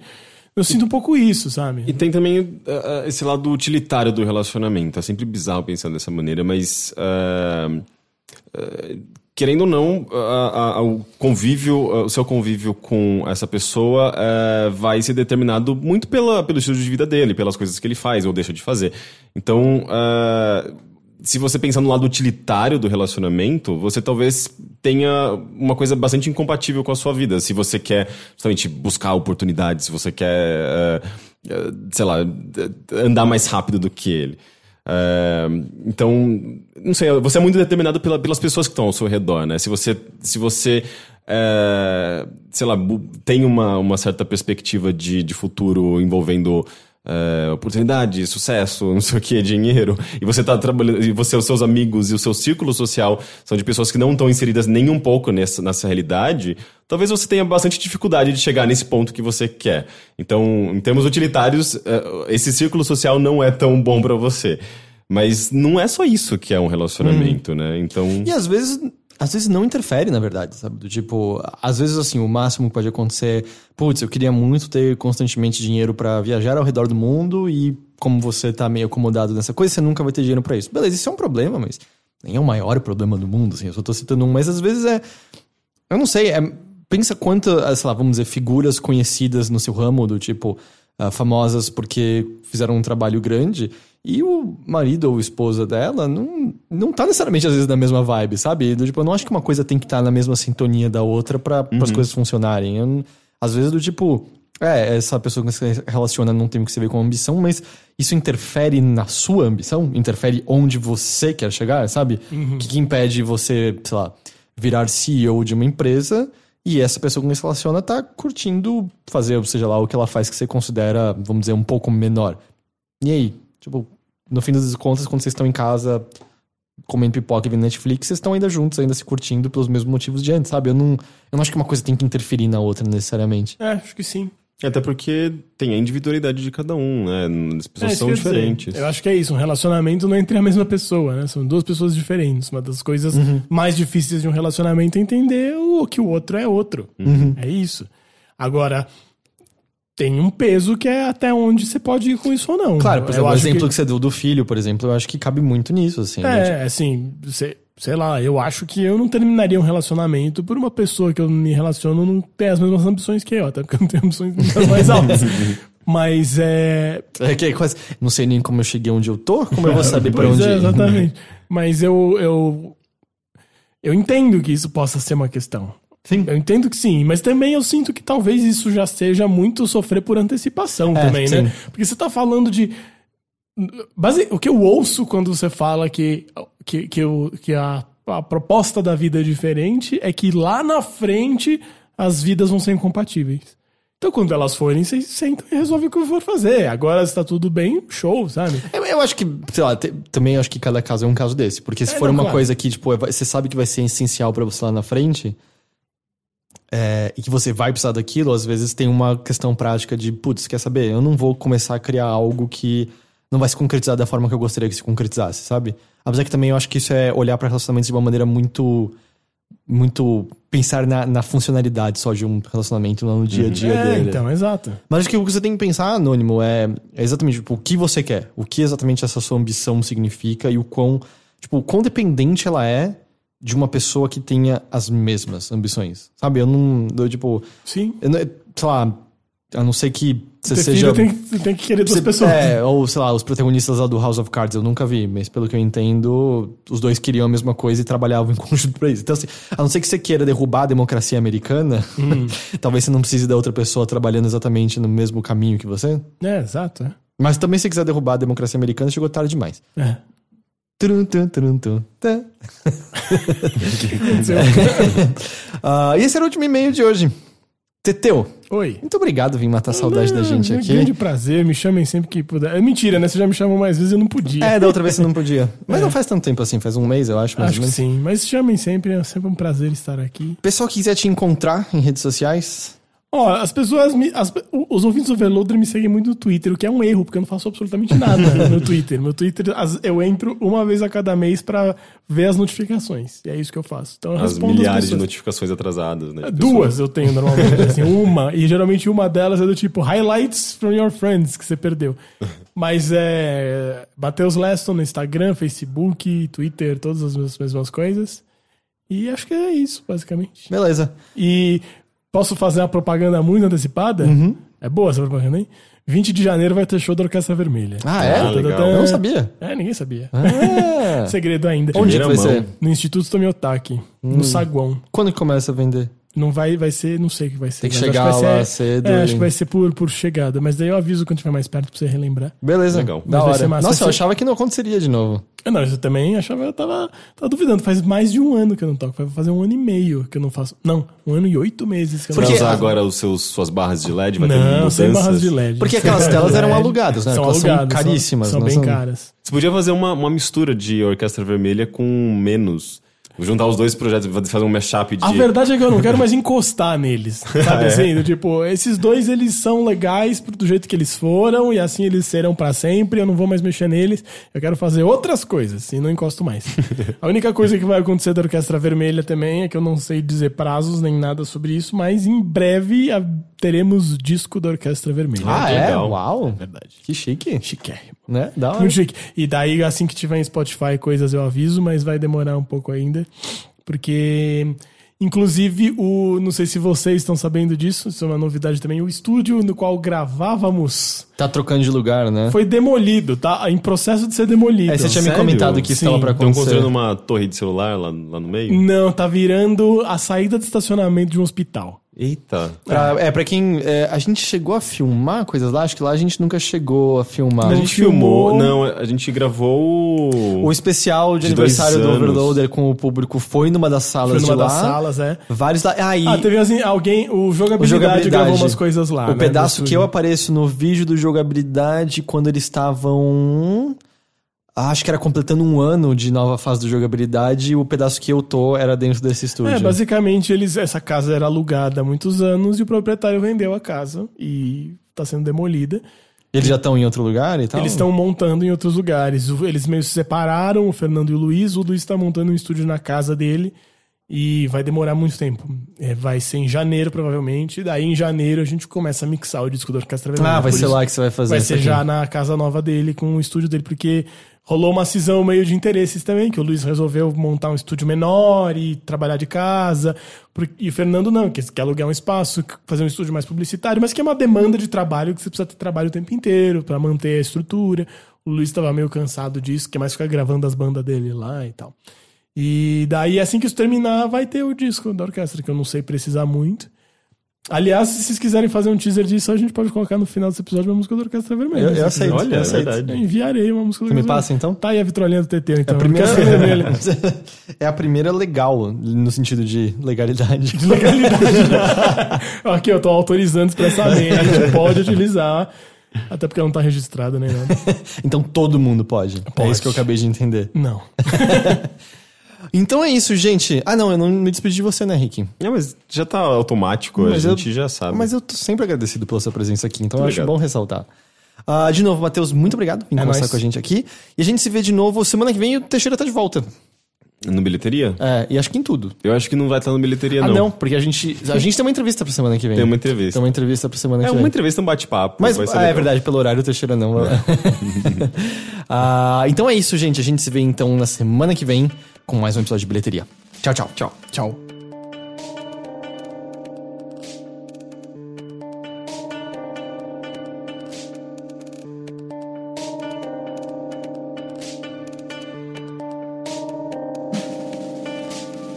Tchau.